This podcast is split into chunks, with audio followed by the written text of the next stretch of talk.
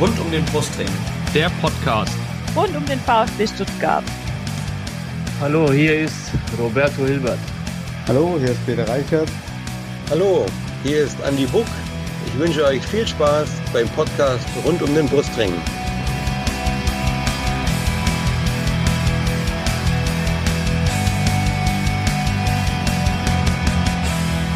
Herzlich willkommen zum Podcast rund um den Brustring. Mein Name ist Lennart. Und mein Name ist Yannick. Und wir reden heute in dieser 145. Folge über das 1 zu 1 des VfB am 26. Bundesligaspieltag am vergangenen Samstag in Berlin, aber nicht im Olympiastadion, sondern an der Alten Försterei beim ersten FC Union. Unsere Gäste sind heute zum einen natürlich ein Union-Fan. Er heißt Sebastian. Auf Twitter findet man ihn unter pape-razzo. Äh, und er wird mit uns heute über das Spiel reden. Hallo Sebastian. Hallo, ich freue mich, dass ich dabei sein darf.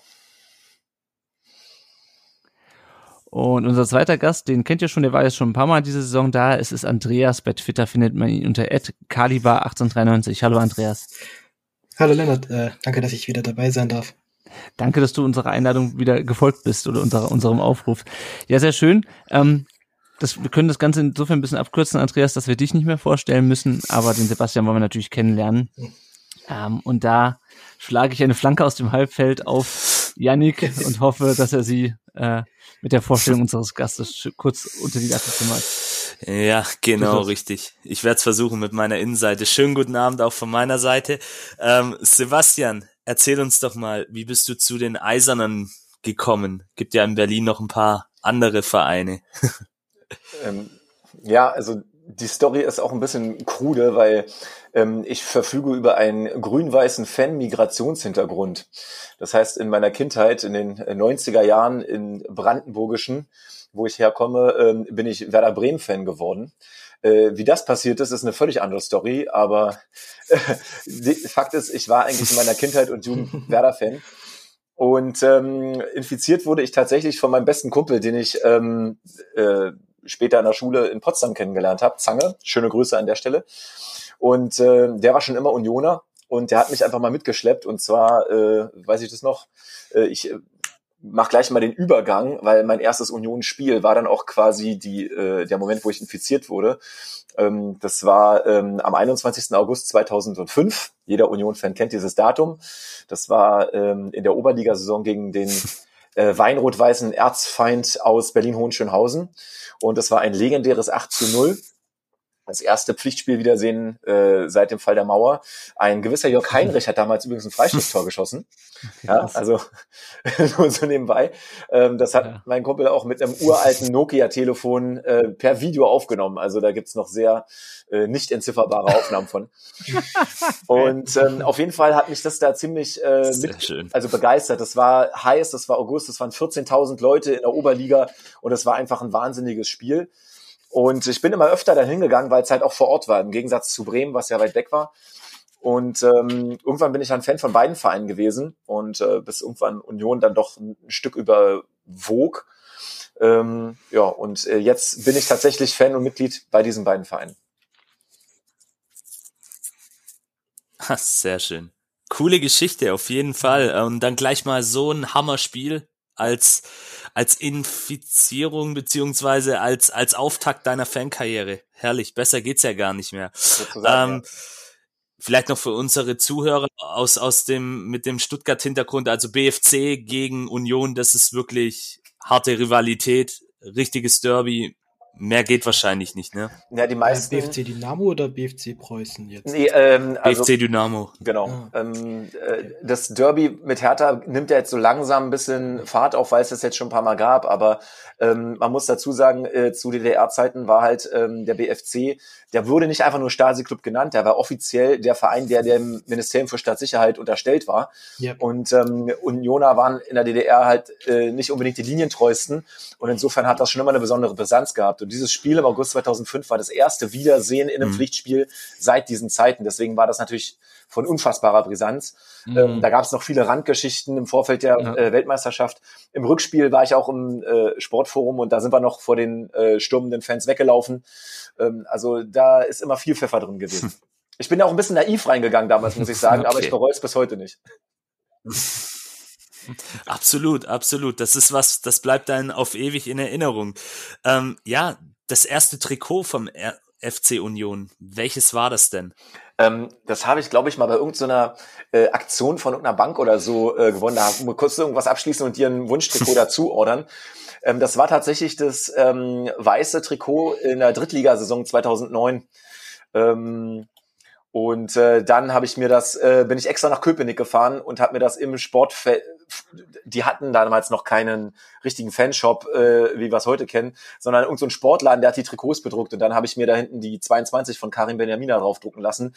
Der hat mich nämlich bei meinem ersten Spiel, bei diesem 8-0, hat er nämlich ein, ein oder zwei Tore gemacht und der war mir seitdem sehr in Erinnerung und den habe ich dann sehr vergöttert und äh, deswegen kam sein Name auf mein Trikot.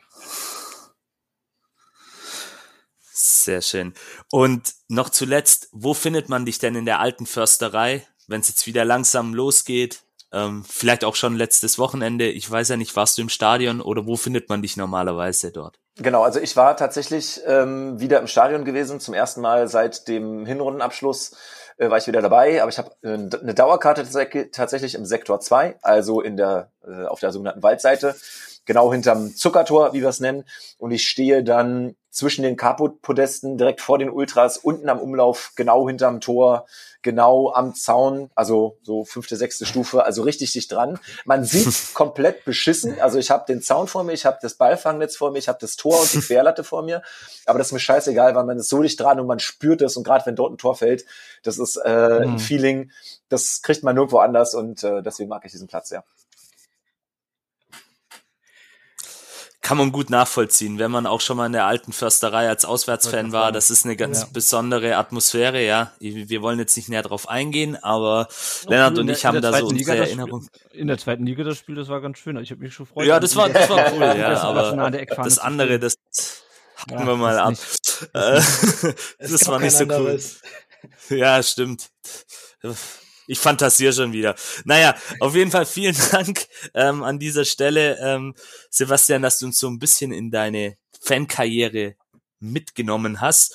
Und ja, auch nochmal an der Stelle der Aufruf äh, an unsere Hörerinnen und Hörer da draußen, wenn ihr auch mal Bock habt, so wie das Sebastian und Andreas, heute Abend mit uns mal so ein bisschen zu quatschen über die Spiele des VfB, über alles rund um den Brustring, dann meldet euch via Twitter, Instagram, da sind wir am besten zu erreichen, auch über Facebook.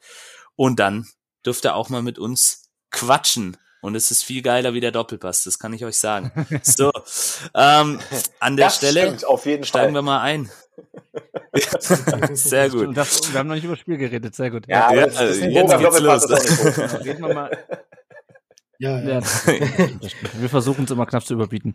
Äh, steigen wir mal ins Spiel ein. Äh, Union 1, VfB 1 am Ende. Zunächst mal zur Aufstellung. Äh, Andreas, die war unverändert zum Gladbach-Spiel. Äh, Führig wieder auf der, auf der 8, Mangala auf der Bank.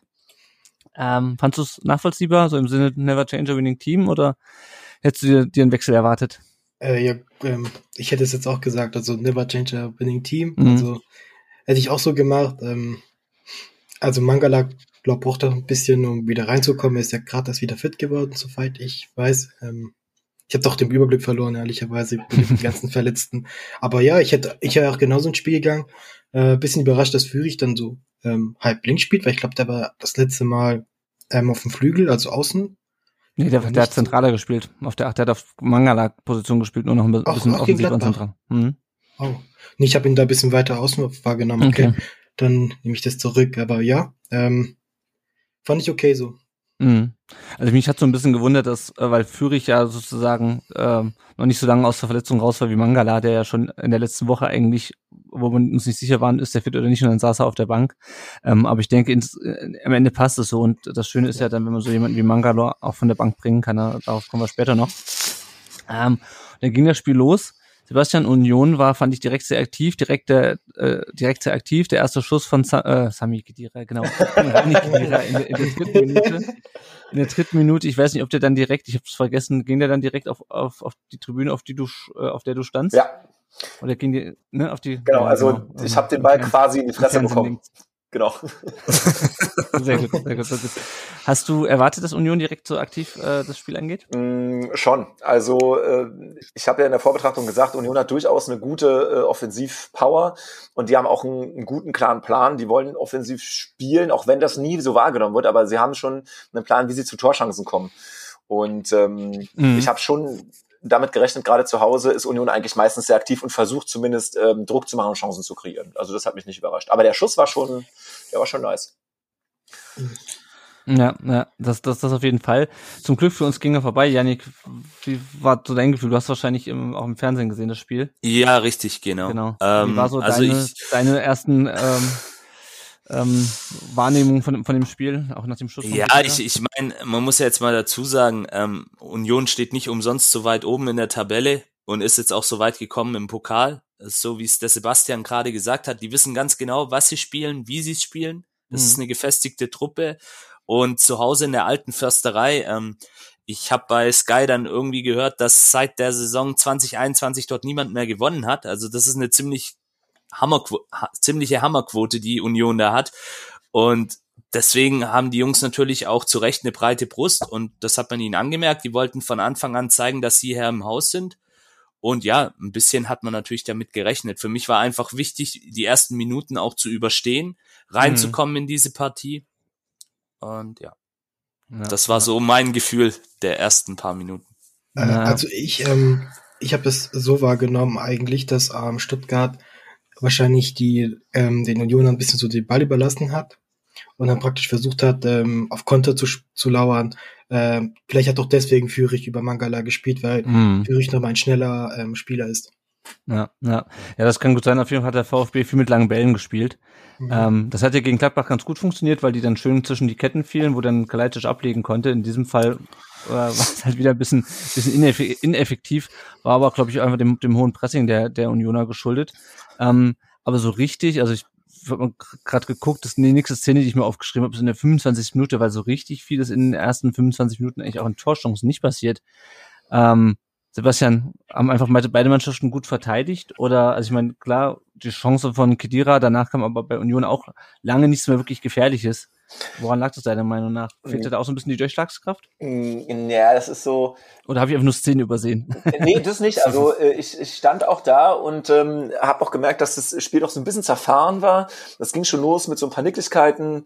Ähm, und äh, ich habe ja auch in meiner Vorbetrachtung auch gesagt, so entweder, was ich gehofft habe, dass wir ein sehr unterhaltsames Spiel sehen, vielleicht ein paar Tore, ein paar Führungswechsel, also ein bisschen was Wildes.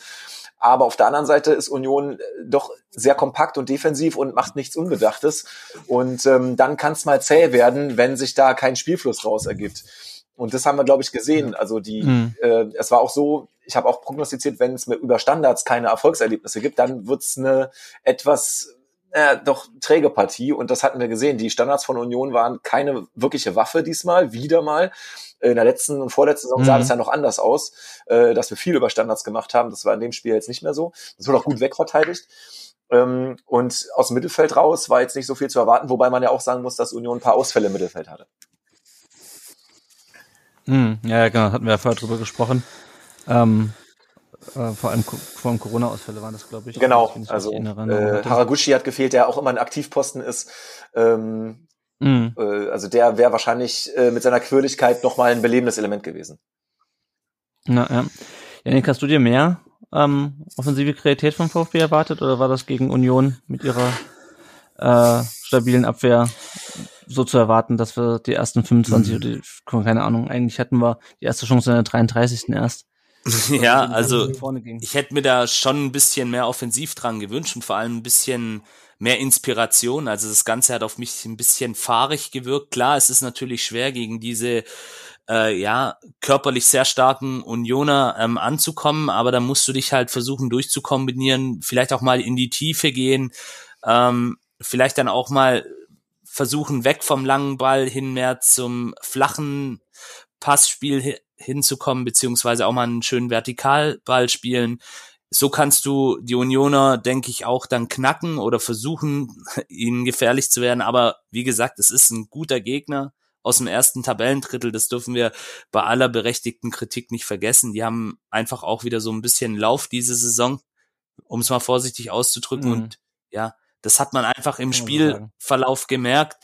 Ähm, dass man muss auch dazu sagen, die Unioner haben das taktisch natürlich auch sehr gut gemacht. Sie haben ihre Linien so ein bisschen verdichtet und ja, man hat auch gemerkt, ähm, Urs Fischer hat immer mal wieder seine Jungs dirigiert und ja, das, das passt halt einfach und von daher ist, Ähm, ja, kurz es war ein bisschen zu erwarten, aber man hofft natürlich, dass dann vielleicht doch mal was geht. Hat ein bisschen uninspiriert gewirkt. Ja. Äh, kurz zu Urs Fischer. Mhm. Ähm, ich, ich wette, ich wette darauf, dass Urs Fischer Rose irgendwann mal beim Dortmund be, be, beerbt. Hey, hey, hey, hey, nicht jinxen Also, hier. diese- Das hören wir überhaupt nicht gerne. Also ja, ich bin dafür bekannt zu jinxen, ähm, aber es kann ja nicht sein, dass er so erfolgreich ist und da niemand auf der, an der Tür geklopft hat. Ich meine, wir haben schon Panik bekommen letzten Sommer, dass äh, Materazzo und Missintat äh, jetzt schon gehen, äh, bevor sie überhaupt hier was aufgebaut haben. Und, Mhm. und, und Urs Fischer kann dann mit Union Berlin Einfach fast weitermachen. die Champions League erreichen. Ähm, ja, da muss ich ein bisschen reingerätschen. Ähm, äh, ja, weil ähm, gerade Urs Fischer ist, den, den muss man als Mensch und als Persönlichkeit durchaus verstehen. Ähm, der war ja schon in der Schweiz extrem erfolgreich, ist aber immer so ein bisschen verkannt worden. Und der ist auch ein, durchaus ein etwas unkonventioneller, fast Eigenbrötler, nicht ganz, aber ähm, der, der, der hat gesagt, also manchmal muss man auch zufrieden sein und nicht unbedingt immer nach dem Höheren streben. Also sportlichen Erfolg will er natürlich, aber er wirkt jetzt nicht so, als ob er die Ambition hätte, nochmal zu einem höheren Verein zu gehen und dort mit mehr Mitteln was zu machen. Das kann natürlich immer passieren. Aber ähm, das Besondere ist ja, dass er eine, mit, zusammen mit Olli Runert vor allem immer wieder neue Aufgaben kriegt, immer wieder einen Kader zu gestalten, immer wieder Ausfälle zu kompensieren. Und man sieht, das eine große Stärke der Mannschaft, ähm, mehr als die Summe der Teile zu sein. Also immer wieder äh, Mhm. Leute zu integrieren, äh, Weggänge zu kompensieren, ähm, Spieler, die keiner auf dem Zettel hatte, stärker zu machen. Und ähm, deswegen war ich auch übrigens angesichts der Ausfälle optimistisch, dass das klappt, weil das eine Qualität ist von Urs Fischer, ähm, unabhängig von der Einzelperson, immer ein starkes Team auf den, auf den Platz zu kriegen. Mhm. Also Ist so ein auch schon- schweizerischer Streich, oder wie? Das wollte ich gerade sagen, der ist auch schon länger jetzt bei Union. Also ich glaube, ich überlege gerade, war der im war der im Hinspiel in der zweiten Liga schon da? Ja, das in der, in der, äh, er ist gerade die erste Saison mit ihm war die Aufstiegssaison in der zweiten Liga. Nee, ich meine uns, ich meine unsere erste Zweitligasaison. 16, so, 17, da nee. war, glaube ich, nein, nicht da. Nein, Keller, da war noch nicht Jens da. Keller, oder? Da war Jens Keller schon. Stimmt, da, Da war Jens nicht- Keller. Ich erinnere mich. Also man kann ja auch schon sagen, mit ihm kam der sportliche Aufschwung letztendlich auch. Rückblickend kann man das sicherlich sagen. Mit Fischer. Ja, Ähm, schneller als gedacht. Also der, der Versuch mit dem Aufstieg war ja da und äh, hat dann nicht funktioniert. Und dann hat man eigentlich Fischer geholt, um sich zu stabilisieren und neu aufzubauen und nicht um sofort aufzusteigen. Und dass das sofort funktioniert hat, war tatsächlich eher in der Schnelligkeit überraschend, muss man schon sagen. Auch wenn der Verein, das Ja. Umfeld und die, die, das, äh, die Infrastruktur und alles darauf ausgerichtet war, tatsächlich auch bald mal aufzusteigen. Aber dass das klappt, war doch ähm, auch eine Fügung von verschiedenen Faktoren. Naja, ja. Ich glaube, man kann auch, ähm, genauso wie der VfB übrigens, auch dankbar sein, dass Hamburg wieder gegen Ende der Saison eingebrochen ist damals. Gut, das kann ja fast jeder, der, aufgestiegen ist aus der Ja, zweiten Liga also diese Jahr. Saison ja auch. Ähm, Da werde ich als Werder-Fan auch nicht widersprechen. Also Sehr gut. Kommen wir mal zurück zum Spiel, bevor wir uns in der zweiten Liga verlieren, die ja niemand will. Ähm, und kommen wir zum Spieler, der Union auch äh, jetzt nächste Saison verlassen wird, nämlich Krischer Prömel. ja, äh, gebürtiger Stuttgarter, der hatte äh, in der 25 Minute einen Zusammenstoß mit, mit Karasor, legt sich den Ball vorbei. Ähm, entweder die einen sagen, er läuft in Karasor rein, die anderen sagen, Karasor lässt ihn an der Schulter abprallen. Ähm, auf jeden Fall gab es rund um dieses Spiel viele Diskussionen um die Schiedsrichter, nicht nur von VfB-Fans auf Twitter, die sowieso immer über den Schiedsrichter meckern, sondern auch beispielsweise später von, von äh, Timo Baumgartel und auch von den Unionsspielern während des Spiels und den VfB-Spielern sicherlich auch. Äh, wie fandet ihr denn den Schiedsrichter, Janik? Ich, mir hat die Linie einfach gefehlt bei ihm so ein bisschen. Ich hatte de- den Eindruck, er war so ein bisschen überfordert Mhm. ähm, mit einigen Szenen und hatte einfach auch es, es gibt ja Schiedsrichter, die haben einfach so eine natürliche Autorität, auch wenn man mal nach England guckt oder auch in andere Ligen, da gibt's so ein paar auch schon etwas ältere Herren, um es mal vorsichtig zu sagen, die aber trotzdem so eine natürliche Autorität mitbringen. Und er war eigentlich von der ersten Minute an, fand ich, so ein bisschen ja, nervös auch. Und man hat man erst gedacht, okay, er lässt die lange Leine, dann hat er wieder ein paar komische Sachen abgepfiffen. Also ja, ganz, ganz verwirrend für mich als Fernsehzuschauer. Ja, ja. er hat doch vom Kicker, glaube ich, eine 5 bekommen. Ich habe ich hab noch, hab noch gar nicht nachgeschaut. Ja, tatsächlich, der hat eine, eine 5 gekriegt, ja. Ja, Also ja. erstmal muss ich sagen, äh, sehr gut, dass du Grisha Prömel richtig ausgesprochen hast. Das äh, schaffen ja viele Kommentatoren nicht. Wie, was, war die denn? Äh, Pro Grisha oder nee, was? ganz viele sagen Prömmel. Prömmel. Ganz viele sagen Prömmel. Und äh, das äh, ist also wirklich äh, furchtbar. Also erstmal äh, Glückwunsch dazu. Und äh, der Schiedsrichter ist natürlich ein großes Thema gewesen und ich habe mich viel damit beschäftigt, weil ich auch sehr frustriert war von äh, vielen Entscheidungen und auch vom, äh, im Stadionerlebnis hat man das ja auch gemerkt, dass das äh, schwierig aufgenommen wurde.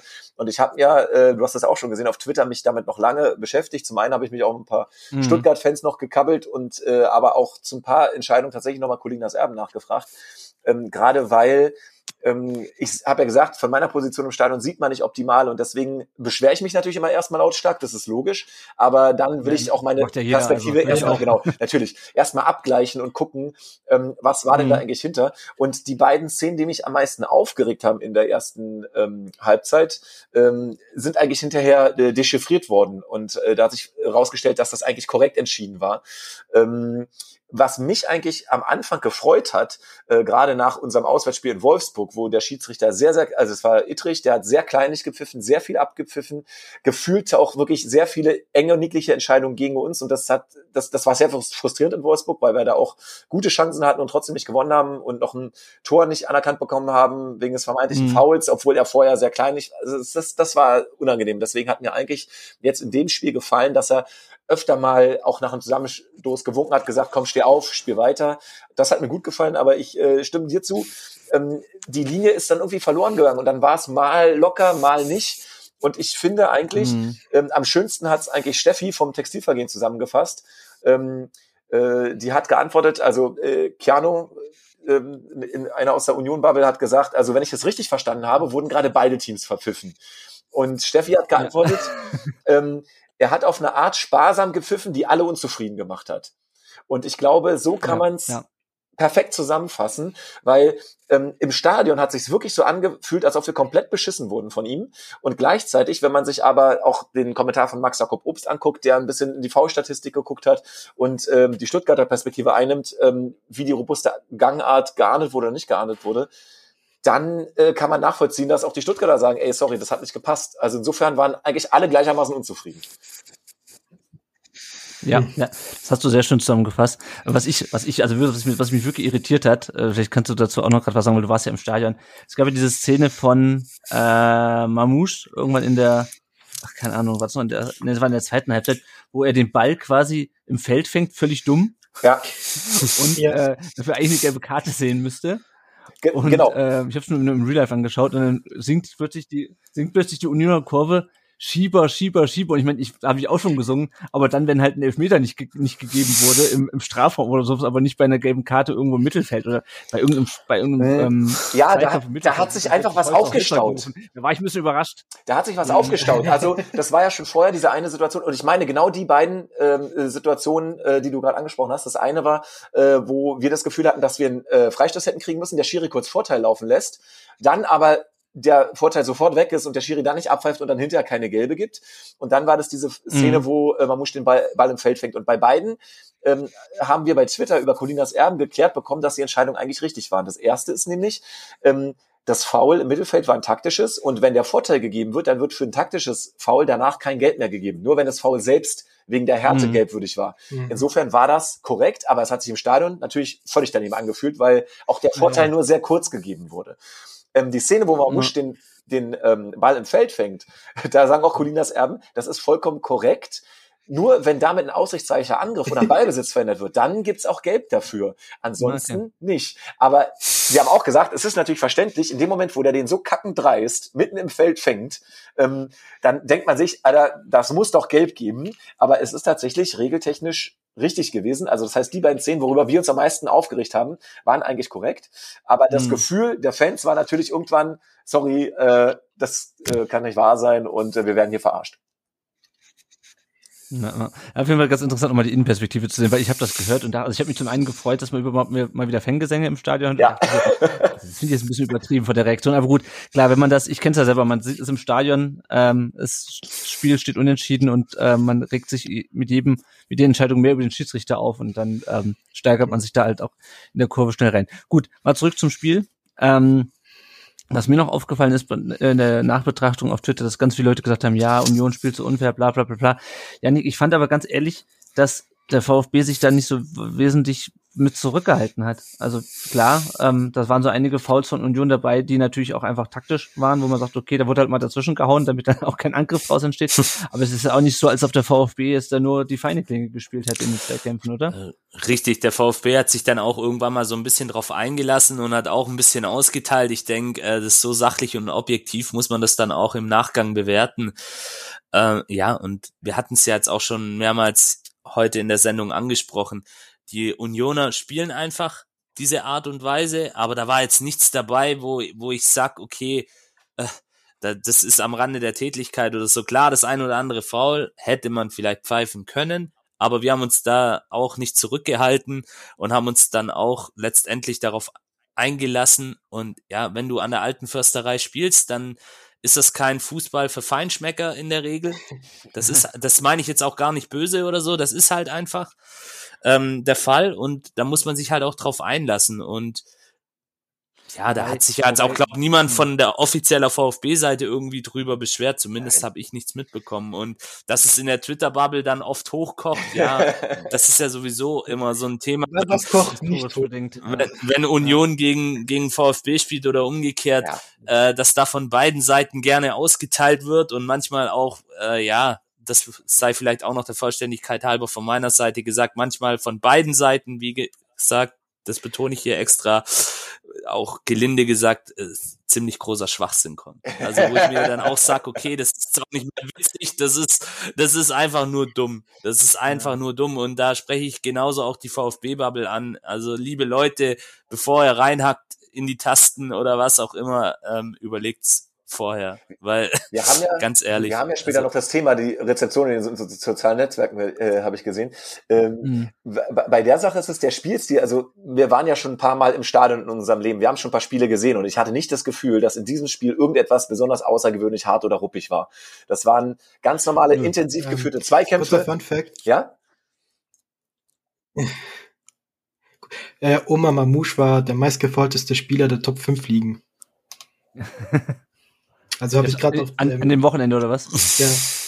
Okay. Ja, also ich sag mal so, Janik, für Feinschmecker, also schon, weil Union zieht meiner Meinung nach schon ein ziemlich gutes Passspiel auf. Ähm, wenn sie mal den Ball haben, dann ist es relativ schwer, sich vom Ball zu trennen und dann kombinieren sich die ganz vorne rein. Es ist vielleicht nicht unbedingt was für zart beseitete. Weil, also, ja, das, ja, das ist vielleicht noch besser zart beseitet. Aber ich meine, ganz ehrlich, ähm, das war schon immer so, wenn du gegen Union gespielt hast, vielleicht außer in dem allerersten Spiel, äh, wo wir da, äh, nee, wo, doch, das, nee, das Heimspiel, das 3-1 gewonnen haben. Ich glaube, da war es da war's relativ kopflos, aber die letzten Jahre war es immer schwierig, ja. weil immer klar war, okay, das ist eine Mannschaft, die spielt robust, ja? ähm, und dieses ganze Meckern und dieses ganze also sich aufregen und, und, und Rudelbildung da um den Schiedsrichter, was dann gegen Ende war, lag natürlich sicherlich auch zum einen daran, dass sich bei den Spielern auch was aufgestaut hat, wie sie bei den Ich wollte es gerade sagen, ja. Und andererseits würde ich mir mal wünschen, dass der VfB in dieser Saison mal häufiger so aufgetreten wäre. Ja, ja. das wollte ich nämlich auch sagen. Augsburg oder gegen Bielefeld. Ja. Das ist mir aufgefallen. Da wäre es mir lieber, da wäre es mir lieber wir, lieber, wir machen mal ein bisschen Rudelbildung und es, und es äh, schreibt mal jemand so rum wie, wie ja, Baumgartel äh, als dass wir uns dann halt so haben abschlachten lassen und dann hinterher ja. das Vermitteltat sich nur aufregen und, muss. Und das ist ja auch alles, das sind ja auch alles keine unionspezifische Eigenschaften. Also ich gucke mir auch andere Bundesligaspiele an und beispielsweise auch die Bielefelder am Sonntag in Dortmund, die haben sich auch bei der einen oder anderen Szene aufgeregt. Da gab es auch eine strittige Szene wegen einem Elfmeter, den man vielleicht hätte geben können oder wie auch immer. Und ja, das war ja auch so ein Kritikpunkt von mir in den letzten Spielen, vorherigen Spielen, dass ich immer den Eindruck hatte, auch von dieser Seite aus, dass der VfB diesen Abstiegskampf, und Betonung liegt hierbei auf Kampf und auch mal ruhig eklig sein, ähm, dass, dass das der VfB vielleicht noch nicht so verinnerlicht hat. Jetzt mittlerweile kann man sagen, ja, sie haben es kapiert, so ein bisschen, aber ja, das fehlt immer noch so ein bisschen. Und, und Dieses zu lieb sein, ja. Deswegen brauchen wir Santi zurück. Ja, genau, genau. Um Gottes Willen, also bitte. Also bitte. Für Santi. Nur als, nur, nur als Maskottchen der, der. Aber weißt du, ich meine, natürlich, ganz kurz was, natürlich geht mir der Prümel auf den Sack, wenn der da ständig am Ja. Rummeckern ist. Aber ja, ich möchte halt auch so einen, der den anderen auf den Sack geht. Richtig. Ähm, und und, und genau halt das ist, ja, das ist ja das Witzige. Wir wären doch froh, wenn wir solche Jungs im Kader hätten. Das ist so ein Spieler und davon kann ich dir noch fünf andere in der Bundesliga sagen. Robert Früher war es ein. Arturo Vidal, der mich, der mich der Robert Andrich, genau. Das sind doch ich alles krieg- so Spieler. jetzt den Seguin von, von Ja, ja, Das und wie gesagt, bei mir war es immer Arturo Vidal, der hat mich immer sowas von angekotzt, wenn ich den allein schon mit seinen ausgefallenen Frisuren immer gesehen habe. Aber wenn du den hast, dann Ja. ist es einfach ein Turm in deiner Mannschaft. Und da müssen wir doch einfach auch mal so fair sein.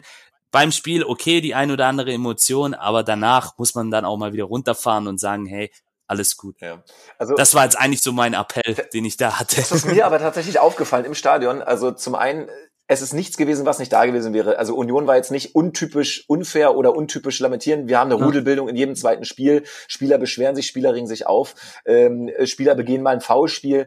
Also es war jetzt nichts wirklich, was außergewöhnlich gewesen wäre. Aber mir ist aufgefallen zum Anfang des Spiels, dass die Stuttgarter ähm, sich erst, also diesen Kampf nicht angenommen haben, oft halt ähm, nach dem Kontakt zu Boden gegangen sind, dann sich noch beschwert haben beim Schiri, sich gewundert haben, dass sie keine Freistöße kriegen, dann das irgendwann angenommen haben, also da reingegangen sind. Aber ich war echt ähm, ein bisschen überrascht, wie körperlos das Spiel teilweise war. Also zum Vergleich, ich ähm, das erste Heimspiel dieser Saison hatten wir gegen Leverkusen, das war auch ein 1-1, aber da hatte ich das Gefühl, Leverkusen hat uns permanent unter Stress gesetzt. Da waren intensive, also da waren intensive Pässe, die sind, die sind mit Tempo und Präzision gespielt, die sind in die Zweikämpfe gegangen, die haben wirklich ständig Druck ausgestrahlt und das Gefühl hatte ich irgendwie gar nicht. Also ähm, ich habe irgendwo gelesen, das Mhm. Spiel war seltsam unintensiv und das Gefühl hatte ich. Es war irgendwie nicht diese Spannung, dieser Druck hinter. Der ist aber eben von Stuttgart auch nicht gekommen und den hätte ich eigentlich erwartet. Und deswegen war ich ein bisschen überrascht, dass da nicht mehr, also einfach nicht mehr Zucht drin ist, sage ich mal.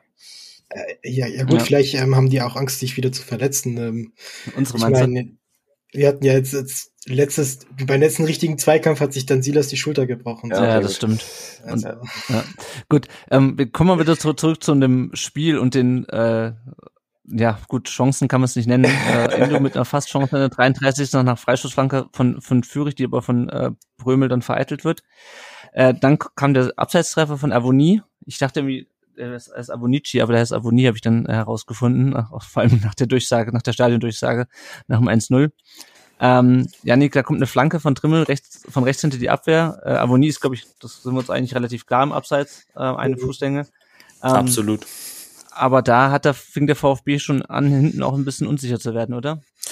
Ja, also ich äh, habe es in der Realgeschwindigkeit nicht gleich gesehen, dass Avonie im Abseits war. Danach in der Zeitlupe hat man es gesehen, deutlich. Aber das war natürlich auch wieder ein Stellungsfehler der Abwehr. Ähm, ich kann mich auch erinnern, irgendein Spieler geht dann von Avonie auch weg. Und man weiß ja, wie der Junge sich im 16er bewegen kann und vor allem auch immer gut seinen Körper einsetzt. Im Übrigen finde ich ein ganz, ganz toller Kicker. Also so einen würde ich mir beim VfB dann auch mal wünschen. Ja. Ähm, Ja, der ich ist wirklich richtig, richtig gut, richtig, richtig gut unterwegs gewesen an dem Tag und ja, die, diesen Körper, den der Junge auch hat, ich habe ihn ja auch beim Afrika Cup gesehen, der hatte auch das eine oder andere Mal damit geglänzt. Darf so natürlich nicht passieren, war dann auch Glück ähm, für uns, dass, dass das dann auch abgepfiffen worden ist, da er ja auch deutlich im Abseits war. Aber da hat man dann schon gemerkt, okay, ähm, das Blatt wendet sich so ein bisschen in Richtung der Köpenicker. Mhm. ähm, ich, ich gehe aber nicht mit, dass es ein Stellungsfehler war. Also ich habe es nochmal angeschaut, Hiroki Ito, der war, der hat ähm, der stand daneben dem ähm, Avonie und der hat den Blick nach außen in den Zweikampf und der hat bestimmt gesehen, dass ähm, Avonie gerade in den Abseits rennt. Ähm, warum, ich meine, warum sollte der Verteidiger zurückrennen und die Ab- und Ansonsten, wäre es auch kein Abseits. aufheben? Da, da stimme ich dir Ja. zu, Andreas. Ja, aber man hat schon gemerkt in dieser Szene, ob es jetzt wirklich, ob er es wirklich gesehen hat, wage ich jetzt mal an dieser Stelle zu bezweifeln, obwohl er richtig auch gut unterwegs ist, unser Herr Ito. Aber ja, man, es hätte auch anders ausgehen können, letztendlich. Ja. Also da muss man schon ein bisschen, hätte ich mir ein bisschen mehr Intensität gewünscht, ein bisschen mehr Konzentration auch. Aber okay, Also das, ist ja nichts passiert. dass das schon ein Momentum war, wo, wo man gemerkt hat, okay, jetzt geht was, das, das, dem stimme ich auch zu. Also wir haben das schon gespürt, okay, ähm, zwar abseits, aber jetzt, wir merken jetzt langsam, wie es geht. Aber dass es abseits war, habe sogar ich von meiner Position gesehen und ich hatte ja nur, also ich stand ja hinterm Tor und äh, hatte also Mhm. war komplett quer zur Abseitslinie. Aber da hatte ich schon das Gefühl, oh, da könnte ein Stück zu dicht gewesen sein. Sofort zum Linienrichter geguckt und gar nicht erst mitgejubelt. Ähm, mhm. Aber, also das war schon deutlich. Ähm, aber ja, man hat gemerkt, okay, ähm, so ein bisschen, jetzt haben wir sie geknackt, jetzt sind Chancen da, jetzt können wir Druck aufbauen, gerade noch mal vor der Halbzeit. Und das haben wir dann auch gemacht. Ja. ja genau. Und dann kam nämlich das Tor, was gezählt hat. Ähm, Prömel, äh, immer wieder Prömel schießt zentral, nachdem sich die, ähm, nachdem sich Union da wieder relativ gut ähm, vom äh, VfB-Strafraum äh, den Ball hin und her gespielt hat. Mafropanos dreht sich weg, legt den vorderen Arm an, der andere, der hintere hängt, hängt raus. Ähm, der Ball kommt dummerweise an die hintere Hand, äh, die ausgestreckt ist. Ähm, und ähm, ja, es gibt elf Meter für Union. Äh, Avonie versenkt den relativ deutlich auch in die andere Ecke. Als die in die Müller springt, das ist die dritte Gelbe für Mafropanos. Ich gebe es mittlerweile auf, diese Re Handspielregel zu verstehen. Ich gehe aber davon aus, dass der regeltechnisch korrekt war, weil er seine ja. äh, Körperfläche vergrößert hat. Und egal, ob er das wollte oder nicht, gibt es äh, Widerspruch. Ähm, nein. nein. Nein. Aber es war schon der dritte Elfmeter, den Mavropanos verursacht hat, glaube ja, ich. Ja, ich weiß. also schon, ist, hat, er, hat, er, hat er alle Elfmeter eigentlich verursacht bis jetzt? Ich weiß nicht. Also nee, das nicht. Der Kempf, Kempf hat noch einen. Ich hab, das war neulich ein Artikel in der, in der, ah. in der Stuttgarter Zeitung. Kempf hat einen verursacht gegen äh, Schlag mich tot, irgendwann in der Hinrunde. Äh, und Mafropanos hatte jetzt den gegen Bochum und irgend so ein krummes Ding noch in der Hinrunde. Gegen Leipzig auch Handspiel, wo er so ein bisschen den Arm nach links streckt und dann kommt ja, der Ball. Ja, ja, ja, ja, ja, ja, ja, genau. Das war so von der Seite, glaube ich. Na ja, gut. Ja. Ähm, ja, also ich muss ganz ehrlich sagen, ähm, ja, das ist, sind die Regeln. Ich mache aber, also bei dem Ding mache ich Mafropanos keinen keinen Vorwurf. Also da musste, also mhm. ich kann verstehen, dass, dass, dass, dass das regeltechnisch korrekt ist, aber also aus meiner Perspektive war der natürlich nach, zu. Nach dem Bauchgefühl von jemandem, der es nicht gerade in den letzten ein, zwei Jahren Mhm. Äh, nach, also nach meiner Perspektive war der natürlich absolut berechtigt, insbesondere weil ich es im Stadion überhaupt nicht gesehen habe, weil nämlich die Querlatte davor war bei mir. Also da war, also da wusste ich sofort, der muss richtig sein.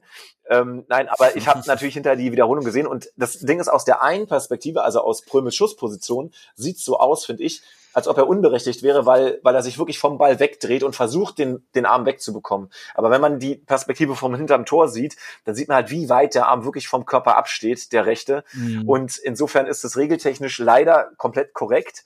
Ähm, aber äh, es ist halt schwierig, seit wir das Handspiel so genau sezieren können, ähm, sind wir halt von der Absicht weggekommen. Und das finde ich eigentlich schade. Äh, ja. Äh, von mir aus könnte man ja. 90 Prozent der Handspiele einfach laufen lassen und nur die glasklare, bewiesene Absicht dürfte für ein Handspiel reichen. Aber nach den geltenden Regeln aktuell war er komplett korrekt. Ja. Oder man tut statt einen Elfmeter, gibt es für ein Handspiel einen indirekten Freistoß. Im Strafraum? So als Alternative. Weil dann hast du nicht mehr. Bitte? Nee. Ja, im Strafraum. So. Weil dann hast du nicht mehr diese elendigen Handspieldiskussionen, weil du damit äh, mit einem blöden Handspiel eine 70-prozentige Torschuss kreierst für den Gegner. Ja. Und nicht mal mit Absicht, ja, weißt du, weil du kannst ja nicht die Arme weghauen. So die. Das ja, ist aber dann, dann haust du dann haust du aber dann haust du aber vielleicht wirklich absichtlich den Ball irgendwie hin und dann kriegst du aber statt einem Elfmeter halt nur so. Ja, ja, das ist das Problem. Komischen Freistoß. Ja, wenn, wenn, wenn es jetzt wenn es jetzt eine Veränderung einer klaren Torschuss ist, also so eine Art Notbremse mit der Hand, wenn du auf der Linie wie ein Torwart hechtest und dann den Ball mit der Hand hältst, dann kriegst du einen Elfmeter, aber so, so unabsichtlich. Aber, aber dann hast du das Problem der Doppelbestrafung wieder, weil Elfmeter und rote Karte wollen wir doch auch nicht mehr haben.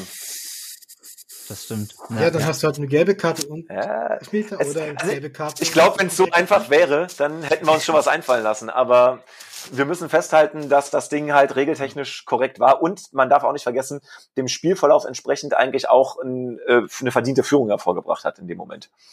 Ja, ja, finde ich, kann, dem kann ich nur zustimmen. Also VfB hat einfach in der ersten Halbzeit viel zu wenig gemacht, wie schon gegen, wie schon gegen Gladbach ja auch viel zu wenig gemacht wurde in der ersten Halbzeit. Dafür sind wir dann ein bisschen offensiver in die zweite Halbzeit gestartet. Ähm, über die Szene mit Mamouche ähm, haben wir schon gesprochen, ähm, wie er den Ball im, im Feld fängt. ähm, wir springen in die 60. Minute, weil es passiert ja weiter relativ wenig ja, auf beiden Seiten. Ich würde ganz kurz noch reingrätschen. Ähm, ähm, äh, es gab für Union kurz vor der Halbzeit tatsächlich noch fast eine Chance, wo wieder immer wieder Prömel ähm, von links in den Strafraum geht und anstatt quer zu legen, das selber nochmal probiert und abgeblockt wird. Ähm, wenn da eine Großchance kreiert und steht 2-0 zur Halbzeit, dann hätten wir möglicherweise noch ein viel schwierigeres Spiel gehabt. Aber da hat er leider nicht den Blick für Mitspieler gehabt. Ähm, Genau. Und äh, so bleibt es dann nur beim 1-0, äh, was glaube ich nicht unrelevant ist für einen Spielausgang. Ja, das stimmt. Die, die Szene hatte ich gar nicht mehr auf dem Schirm. Genau. Ja. Da hat sich Mavropanos ziemlich abgekocht. Ja, ich hab's lassen, der mal wieder ein schlechtes Spiel gemacht hat. Ich habe sie nur auf dem Schirm, weil mein Kumpel schon pinkeln und Bier holen war und ich ihm hinterher gesagt habe, was er verpasst hat. Ja, ja, ja. Ähm, genau, kommen wir mal zur zweiten Halbzeit. Ähm, Mavropanos ist ein gutes, äh, gutes Stichwort, Andreas. Der wurde nämlich ausgewechselt in der äh, 59. für Stenzel. Äh, Mangala kam für Thomas. Äh, vielleicht können wir noch mal kurz über Mavropanos sprechen. Janik, der, ähm, Andreas sagte gerade schon, äh, Mavropanos hat ihm nicht so gut gefallen. Wie ging's dir? Ja, sehe ich ähnlich, da stimme ich ihm zu. Ähm, das war sicherlich einer seiner schwächeren Auftritte im VfB-Trikot, aber man muss auch sagen, in den letzten Spielen hat er immer mal wieder so kleine Wackler drin. Ist man von ihm nicht gewohnt, weil er in der Hinrunde ja wirklich richtig stark performt hat. Aber da würde ich mir auch wünschen, dass er da schnellstmöglich wieder zu seinen alten Stärken zurückfindet. Aber man darf jetzt auch sicherlich bei aller berechtigten Kritik nicht vergessen, dass er auch einige Spiele schon für uns gewonnen hat in dieser Saison und Ja. enorm wichtig ist für die Mannschaft. Das ist ja wie Also, mit Ito. Also richtig, genau. Der ist, das ist ja auch kein kein 30-jähriger Ja. Bundes, äh, kein 30-jähriger Bundesligaspieler mit mit 200 Bundesligaspielen. Der Ito hat genau, Genau. Schwankungen wie Mafropanos. Man, Ähm, ja, man neigt halt gerne dazu, wenn man sieht, was die Jungs halt wirklich drauf haben, welches Potenzial sie auch Mhm. letztendlich auf den Platz bringen können an guten Tagen und dann eben so eine längere Phase da ist ähm, von mehreren Spielen, wo es dann halt nicht so läuft, dann neigt man sehr schnell auch, da möchte ich mich davon ähm, sicherlich nicht freisprechen, dazu als Fan und Beobachter, oh, ah, was ist mit ihm los? Mhm. Und ja, beim VfB hat man ja eh immer diese chronische Angst von, die, von vor diesen Leistungsabfällen, die es da in der Vergangenheit immer mal wieder bei Spielern Ja. gab. Ähm, aber ja, ich denke, er wird da auch in den letzten Spielen, die wir jetzt noch vor der Brust haben, ähm, wieder zu seiner alten Stärke zurückfinden. Ähm, würdet, ihr, würdet ihr jetzt mal fürs nächste Spiel gegen Augsburg ähm, Pascal Stenzel starten lassen? Anstatt Mavropanos? Nein, nee. nein. Nein, auf gar keinen Fall. Also genau, gerade- genau gerade für so ein Spiel ist, denke ich, Mafropanos ein wichtiger Mann, weil er halt einfach auch vorangeht, weil er einfach eine gewisse, trotz seiner schwierigen Phase immer noch diese Leidenschaft an den Tag legt. Man merkt an seiner Körpersprache, jawohl, ich will. Und wegen mir kann er ein paar Wackler drin haben, solange die nicht zu Toren führen und er dann trotzdem in den wichtigen Momenten da ist und auch vorangeht ein Stück weit, zusammen mit Waldemar Anton, by the way. Ähm, dann ist das eine wichtige Säule in der Mannschaft. Und gerade für so ein enorm, wir werden ja nachher nochmal auf das, auf den, auf das Spiel, auf das kommende ähm, zu sprechen kommen, aber genau für so ein Spiel ist Mafropanos gemacht, meiner Meinung nach. Genau Ja. da braucht man ihn. Ich würde ihn, ich würde ihn auch, ähm, ich würde ihn Ja. auch aufstellen. Nichts gegen Pascal Stenzel da im Übrigen. Also ich finde auch, der hat sich jetzt so ein bisschen seine Rolle erkämpft innerhalb der Mannschaft, aber ist auch ein netter Typ. Aber ja, für das Ist Spiel halt so- bitte Mafropanos. Der ist halt solide, aber der hat halt nicht den Offensivdrang, den, den Richtig, genau. Dann, dann noch hat. Sprechen wir nochmal über den zweiten eingewechselten Spieler, beziehungsweise den zweiten ausgewechselten Spieler, äh, Thiago Tomasch. Er hat ja sehr gute Spiele zu Beginn äh, seiner Zeit bei uns äh, gegen Gladbach. Äh, auch ganz gut, wenn auch äh, erfolglos. Ähm, das Spiel war nicht so gut, Andreas, oder? Von ihm. Hm, Nein, ähm, äh, überhaupt nicht. Ähm, ist, glaub, kaum aufgefallen. Ähm, aber gut, ich, ich erlaube es ihm mal nach, nach, dem, nach dem guten Spielen, dass er mal ein bisschen mal ein schlechteres hat. Vor allem, ähm, er ist halt physisch, er war halt physisch unterlegen, hat man oft gemerkt, dass er Mhm. sich da ähm, so oft verzettelt hat. Ähm, gut gedeckt wurde ähm, von, glaub, Gieselmann oder so. Gieselmann, ja, genau. Gießen, ja, ja, genau. Der hat ihm ein paar Mal abgekocht, das Ja. muss man sagen, ja. Und, Der hat ja, ihn gut aus dem Spiel genommen. Er darf auch mal ein schlechtes Spiel haben, also. Das. Das ist gegen Gieselmann tatsächlich keine Schande.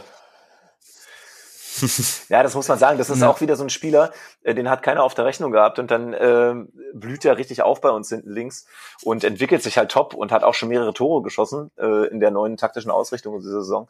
Also das ist, der ist einfach richtig, richtig top stark drauf, hat natürlich auch entsprechendes Selbstbewusstsein. Die Abwehr hat insgesamt viele äh, Angriffe von Stuttgart, finde ich, auch gut äh, vereitelt und auch die entschärft. Also insofern kann ich auch verstehen, wenn es für den Gegner dann schwierig ist, äh, immer wieder sich aufzuraffen, äh, weil irgendwann äh, hast du dann auch keinen Bock mehr. Also klar hast noch Bock, aber das, äh, das bricht einen schon, glaube ich, irgendwann. Ja, ja. Dann kommen wir zu einer Szene, die mich wirklich aufgeregt hat. Äh, 64 Minuten. Sosa schießt äh, eine vielbeinige Unionabwehr rein, anstatt auf äh, Mamusch quer zu legen, der rechts mitgelaufen ist, Janik. Das wäre doch eigentlich schon, also da habe ich mich echt gefragt, wa warum sieht er den nicht da drüben? Warum, warum muss er da unbedingt selber schießen? Ich habe manchmal so ein bisschen das Gefühl, bei uns da wollten alle selber dann den aus. Ja, geguckt. richtig. ähm, das, das ist dann auch wieder dieses mit dem Kopf zu sehr durch die Wand wollen, anstatt vielleicht nochmal geschwind äh, den eben genannten hochzunehmen und zu schauen, ah, ist da vielleicht jemand da, ist vielleicht auch dieser Situation geschuldet, du gerätst dann natürlich von Minute zu Minute mehr unter Druck, ähm, hast, bist dann auch noch in diesem Hexenkessel, also die Gesamtsituation ist wirklich mehr als belastend dann auch als VfB-Spieler, in, auch in der aktuellen Situation. Ja, aber natürlich, den, wenn er den querlegt, bin ich davon überzeugt, dass der auf jeden Fall gefährlich aufs Tor kommt. Ja. Aber es hat noch ein bisschen gedauert bis zum Tor. Ähm, viele Chancen in, der, in dieser Zeit werden dann auch schon in der Entstehung beim VfB vereitelt. Mamouche in der 73 Minute mit einer, mit einer Chance und dann kam es in der 73 Minute kurz danach zum Doppelwechsel bei Union. Äh, Vogelsammer und Michel, den ihr ja von Paderborn geholt habt als Reaktion auf den Abgang vom, vom Kruse, ähm, kamen für Avonie und, und Becker rein. Ähm, also bei eigener Führung zwei Offensive, für zwei Offensive, wenn ich das richtig sehe. Äh, aber ähm, Vogelsammer und Michel sind dann doch eher schon so die zweite Garde bei euch, oder? Also erstmal. Erstmal ist mir aufgefallen, dass dieser Schuss in der 73. der erste richtig ernstzunehmende Torschuss von Stuttgart in diesem Spiel war. Ähm, so, so, so bitter wie es ist, aber das mir, also ist mir richtig bewusst geworden im Moment. Ich habe extra auf die Uhr geguckt, weil ich dachte, das war jetzt richtig knapp, der war auch richtig gut. Aber das hatten wir bis dahin noch gar nicht in diesem Spiel. Ähm, wie es Mhm. mir überhaupt aufgefallen ist, dass zwar Stuttgart aktiver in der zweiten Halbzeit war. Also man hat gemerkt, die wollen mehr, die kommen auch öfter nach vorne, aber wie du schon gesagt hast, wurde immer wieder vereitelt, äh, schon im Ansatz abgekocht äh, und man hat nicht das Gefühl gehabt, dass die so richtig Druck aufbauen und so richtig uns jetzt in Bedrängnis bringen. Also ich war eigentlich sehr relaxed auf der Tribüne und dachte, okay, ähm, zumindest in dieser Phase brennt erstmal nichts an. Und ähm, der Doppelwechsel ist gar nicht so untypisch bei Union, dass offensiv gewechselt wird, weil wir da sehr viele Optionen haben einfach und ähm, dann auch Mhm. entsprechend äh, eine Belastungssteuerung machen können für die Spiele, die noch kommen, ähm, während wir in der Defensive ja ähm, relativ gut gesetzt sind und auch gerade nicht so viel durchwechseln können. Insofern ist das für mich nicht untypisch. Und zweite Garde stimmt nur auf den ersten Blick. Ähm, äh, gerade Spieler wie Behrens, der jetzt aber ähm, auch äh, gefehlt hat, oder Vogelsammer, die haben an Mhm. verschiedenen Stellen immer wieder Top-Leistung gezeigt. Zum Beispiel in der Conference League hat Behrens mehrfach getroffen oder Vogelsammer im Pokal auch.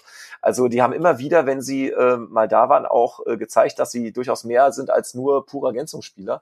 Ähm, aber klar, wenn, du, Mhm. wenn man sieht, dass man einen Becker und einen Avonie hat, dann sind die natürlich erstmal gesetzt, logisch. Ähm, bei Michel ist Ja. es so, der ist ja gekommen, klar, ähm, als Reaktion auf den Abgang von Kruse, aber nicht als direkter Ersatz. Äh, das geht nicht. Äh, Kruse kann man Mhm. nicht so äh, vom Spielertypen ersetzen. Das äh, muss die Mannschaft insgesamt kompensieren. Ähm, ich habe trotzdem das Gefühl, dass Michel noch nicht so richtig angekommen ist. Ähm, äh, er hat sich noch nicht richtig reingefunden, aber es war ja auch ein sehr schneller ein Ad-Hoc-Wechsel. Also ich kann mir vorstellen, dass äh, wenn der ein bisschen Zeit zur Eingewöhnung bekommt, dass es besser wird.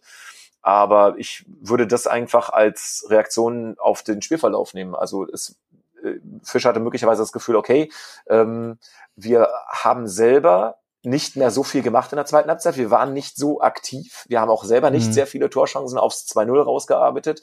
Und da wollte halt sozusagen von der Bank nochmal so ein bisschen äh, den, den mit, die mit den Hufenscharen so ein bisschen die Möglichkeit geben zu zeigen, äh, warum sie nicht doch auf den Platz gehören und nicht auf die Bank. Mhm. Ja, das ist mir auch aufgefallen, dass Union dann doch relativ, relativ passiv wurde. Ähm, oder zumindest mehr, mehr zugelassen hat.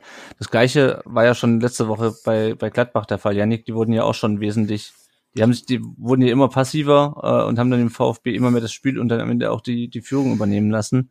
Ähm, hat dich das überrascht, dass Union ähm, passiv, passiver wurde? Also tatsächlich bei Union hat's mich überrascht, weil ich die eigentlich immer kenne als sehr energische Truppe, die auch wirklich ähm, sehr konsequent dann ihr Spiel über 90 Minuten durchzieht. Und eigentlich auch in sich, hatte ich ja am Anfang auch schon erwähnt, ähm, sehr stabil scheint. Aber genau in dieser Phase haben wir das Momentum dann auch, muss man sagen, gut erkannt und haben es dann zugunsten beziehungsweise in unsere Richtung gedreht und haben dann natürlich auch ähm, versucht, das auszunutzen. Aber ja, es hat mich schon überrascht. Also gerade von so einer Mannschaft wie Union hätte ich das nicht erwartet. Ja. Mhm. Und dann kommen wir zur 85. Minute, ähm, dem Pfostenschuss von Kalajdzic nach der Vorlage von, von Mangala.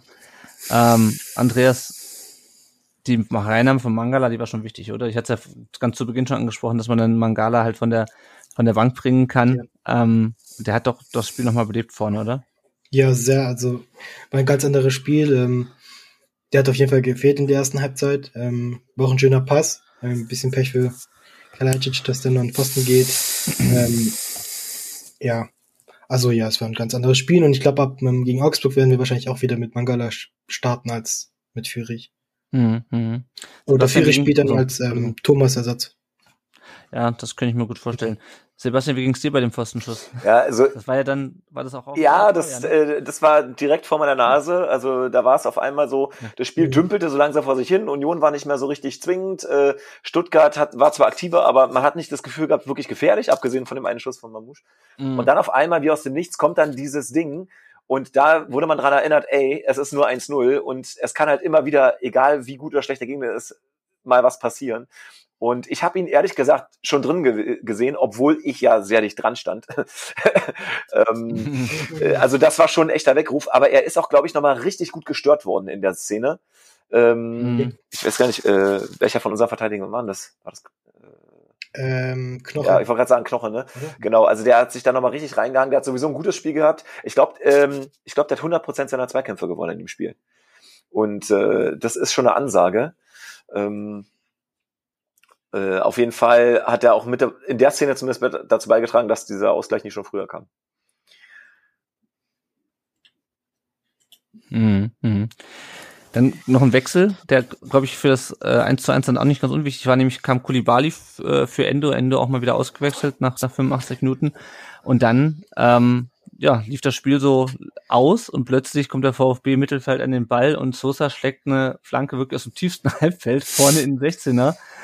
Äh, Kalajdzic kriegt den Fuß dran, knallt das Ding unter die Latte und es steht 1-1. Äh, die VfB-Spieler merken ganz kurz, dass sie sich vor der Union-Kurve befinden und nicht vom, vom Gästeblock ähm, mhm. und, und jubeln, das ist mir dann auch aufgefallen.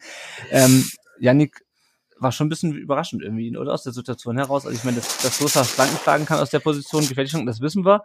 Aber mhm. dass aus so einer Flanke irgendwie Ballgewinn im Mittelfeld Ball auf Sosa, denn sieht, dass Sascha vorne startet, dass daraus dann ein Tor äh, entsteht, hätte ich jetzt nicht unbedingt mhm. gerechnet.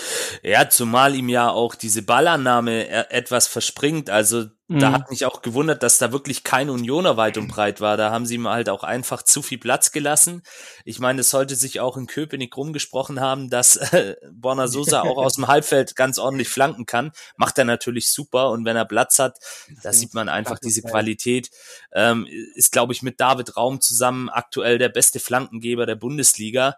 Ähm, das ist wirklich unfassbar, was der für eine Qualität in seinem linken Fuß hat.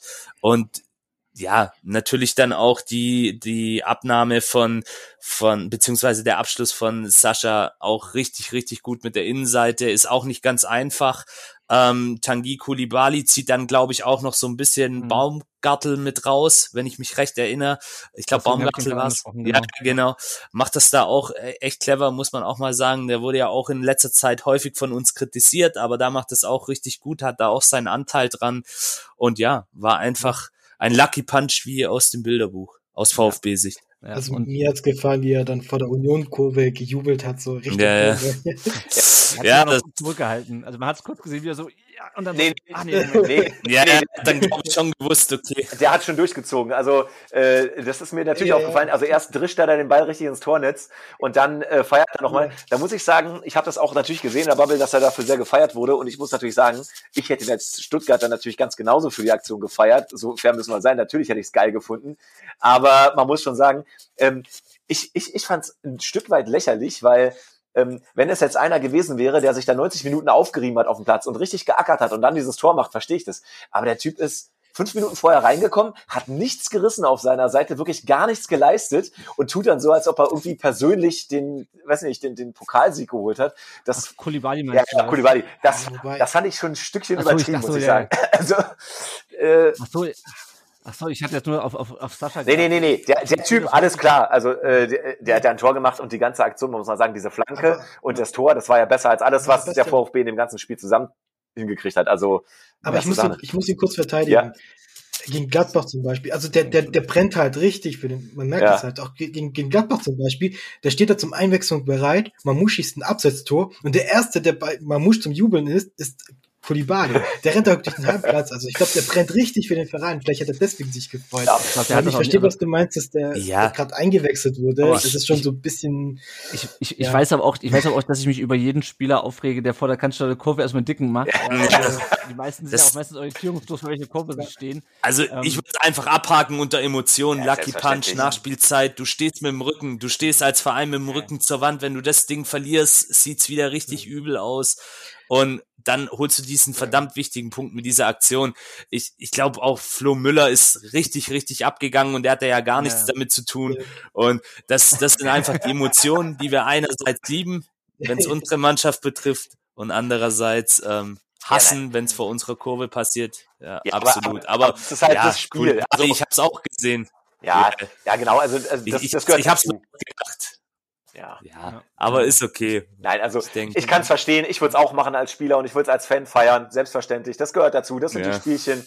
Also sich darüber jetzt ernsthaft aufzuringen und zu sagen, was ist das für ein Drecksack, dass er das macht, das wäre jetzt auch ein bisschen übertrieben. Aber äh, als, Er, er ist auch sehr jung.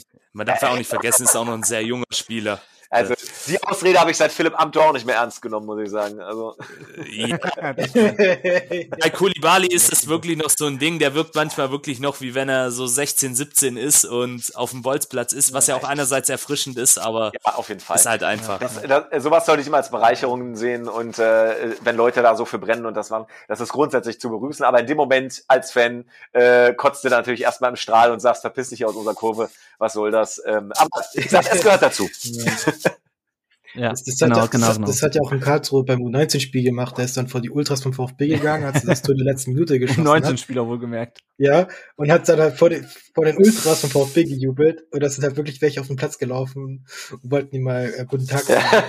Okay. Ja. Ich habe nur gehört, dass, dass, dass er das gemacht hat. Gut, also wir behalten fest, der VfB macht jetzt die späten Tore wieder selber, anstatt sie sich zu fangen. Ähm, für Sebastian, für dich war es wahrscheinlich so ein bisschen auch ein äh, Déjà-vu nach dem Hinrundenspiel, wo äh, Wahid Fagir ja in letzter Minute noch äh, das, den Ausgleich gemacht hat. Wie war so deine Reaktion in dem Blog, abgesehen davon, dass du dich über Also ich äh, muss sagen, es, im Hinspiel tat's mir mehr weh. Ähm, da, also da war es wirklich äh, enttäuschend, weil ich glaube, Union damals auch drückender war und der Ausgleich noch überraschender war. Jetzt war es eher so, naja, man wusste, es hätte passieren können. Man ist ja schon mal kurz vorher wachgerüttelt worden und jetzt ist es halt passiert. Ähm, ich habe das Spiel sowieso ein bisschen anders gesehen, weil ich versucht habe, ein bisschen analytischer zu gucken, auch weil ich ja wusste, dass ich heute äh, darüber noch sprechen werde. Mhm. Ähm, und insofern war ich da ein bisschen relaxter. Ähm, man muss natürlich auch sagen, unsere Situation ist massenhaft entspannt. Also mein persönliches Ziel, und das Mhm. von den meisten Unionern, ist der Klassenerhalt. Das ist keine Floskel, das ne- meinen wir wirklich ernst. Ähm, also wenn wir die, in der kommenden Saison nicht europäisch spielen, dann äh, geht in Köpenick nicht nur die Welt nicht unter, dann feiern wir, dass wir schon wieder eine Saison erste Liga spielen dürfen. Und insofern ist das Punktepolster, was wir gerade haben, so groß, dass man sagen kann, ey, das tut uns jetzt, klar ist es ärgerlich, aber das tut uns in der Gesamtsituation nur begrenzt weh. Außerdem habe ich dann noch zu meinem Kumpel gesagt, also wenn das der eine Punkt ist, der am Ende dafür sorgt, dass äh, Hertha nicht äh, in der Liga bleibt, dann nehme ich den auch gerne. Und äh, ja, äh, warum nicht? Ähm, und ähm, ich habe tatsächlich im Nachgang noch was gelesen, was mich tatsächlich überrascht hat, weil wenn man es jetzt andersrum betrachtet und sagt, was haben wir eigentlich schon liegen lassen, ähm, ich weiß nicht, die Zahl ist vielleicht nicht 100% korrekt, aber die Größenordnung stimmt. Wir haben schon zehnmal in dieser Saison in den letzten zehn Minuten einen Gegentreffer kassiert und das hat uns insgesamt zehn Punkte gekostet, nämlich einen in der Conference League und neun in der Liga. Und das finde ich ist ganz schön heftig. Das hatte ich so gar nicht auf dem Schirm, dass wir in dieser Saison so oft spät noch Tore fressen, die uns um den Lohn der Arbeit bringen. Mhm. Und wenn man das jetzt mal äh, guckt und überlegt, wo man dann stehen könnte, wenn man, wie das angesprochen wurde, so eine Spiele bis zu Ende bringt, gerade mit einer sehr erfahrenen Mannschaft eigentlich, mit äh, Spielern, die schon ein bisschen was gesehen haben, dann erwartet man eigentlich, dass die auch da mal, sagen wir mal, die Cleverness haben, mal so ein, so ein dreckiges Spiel auch mal über die Runden zu murmeln. So muss man es ja sagen. Es war jetzt nicht das, also jetzt kein Spiel, was uns auf immer und ewig in Erinnerung bleiben wird. Tut mir schon, weil ich zum ersten Mal im Podcast bin zu dem Spiel. Deswegen wird es für mich immer was Besonderes bleiben. aber, ähm, aber jetzt grundsätzlich rein sportlich war das ein Bundesliga-Alltagsspiel und Ja. nicht mehr und nicht weniger. Ähm, aber ich persönlich äh, muss sagen, ich finde es immer wieder toll, dass das unser Bundesliga-Alltag ist. Also das ist immer nach wie vor besonders. Ja, ja, auf jeden Fall. Ähm, wir gucken mal gerade, was unsere Hörerinnen und Hörer, in dem Fall sind es drei Hörer, ähm, auf Facebook und Twitter äh, geschrieben haben zum Spiel. Der Sven Vollmering schreibt, verdienter Punkt, nun weitermachen. Ich denke mal, unterm Strich kann man dann schon vom verdienten Punkt sprechen, Janik, oder?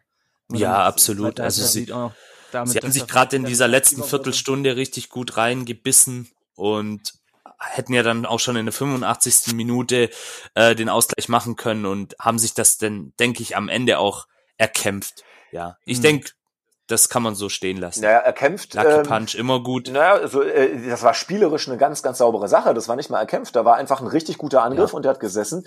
Ähm, ich habe mir tatsächlich nochmal die Expected Goals zu Gemüte geführt und die waren nur 1,9 zu 1,7 irgendwas. Also, man mhm. muss mal sagen, auch so betrachtet war es unterm Strich eigentlich äh, nicht ganz ungerecht. So ungern ist ja, man dazu. Aber gerade wenn man den Verlauf in der ja, also wenn man den Verlauf in der ersten Halbzeit gesehen hat, wie gesagt, ich habe es ja auch nur am Fernsehen angeguckt und habe da auch ein bisschen dann immer den analytischen Blick. Da dachte ich schon, okay, da musst du dich jetzt einfach reinbeißen. Und natürlich, wir wissen, jeder, der den VfB regelmäßig verfolgt, wa was die Mannschaft auch spielerisch drauf hat, dass da richtig gute Kicker sind. Deswegen war es ja auch immer so schlimm, dass wir die Dinger verloren haben, wo ich mir gedacht habe, hey, eigentlich wir haben so geile Kicker in unseren Reihen, wa warum rufen die das nicht ab? Warum kann ich mhm. mal genau so eine Aktion kommen?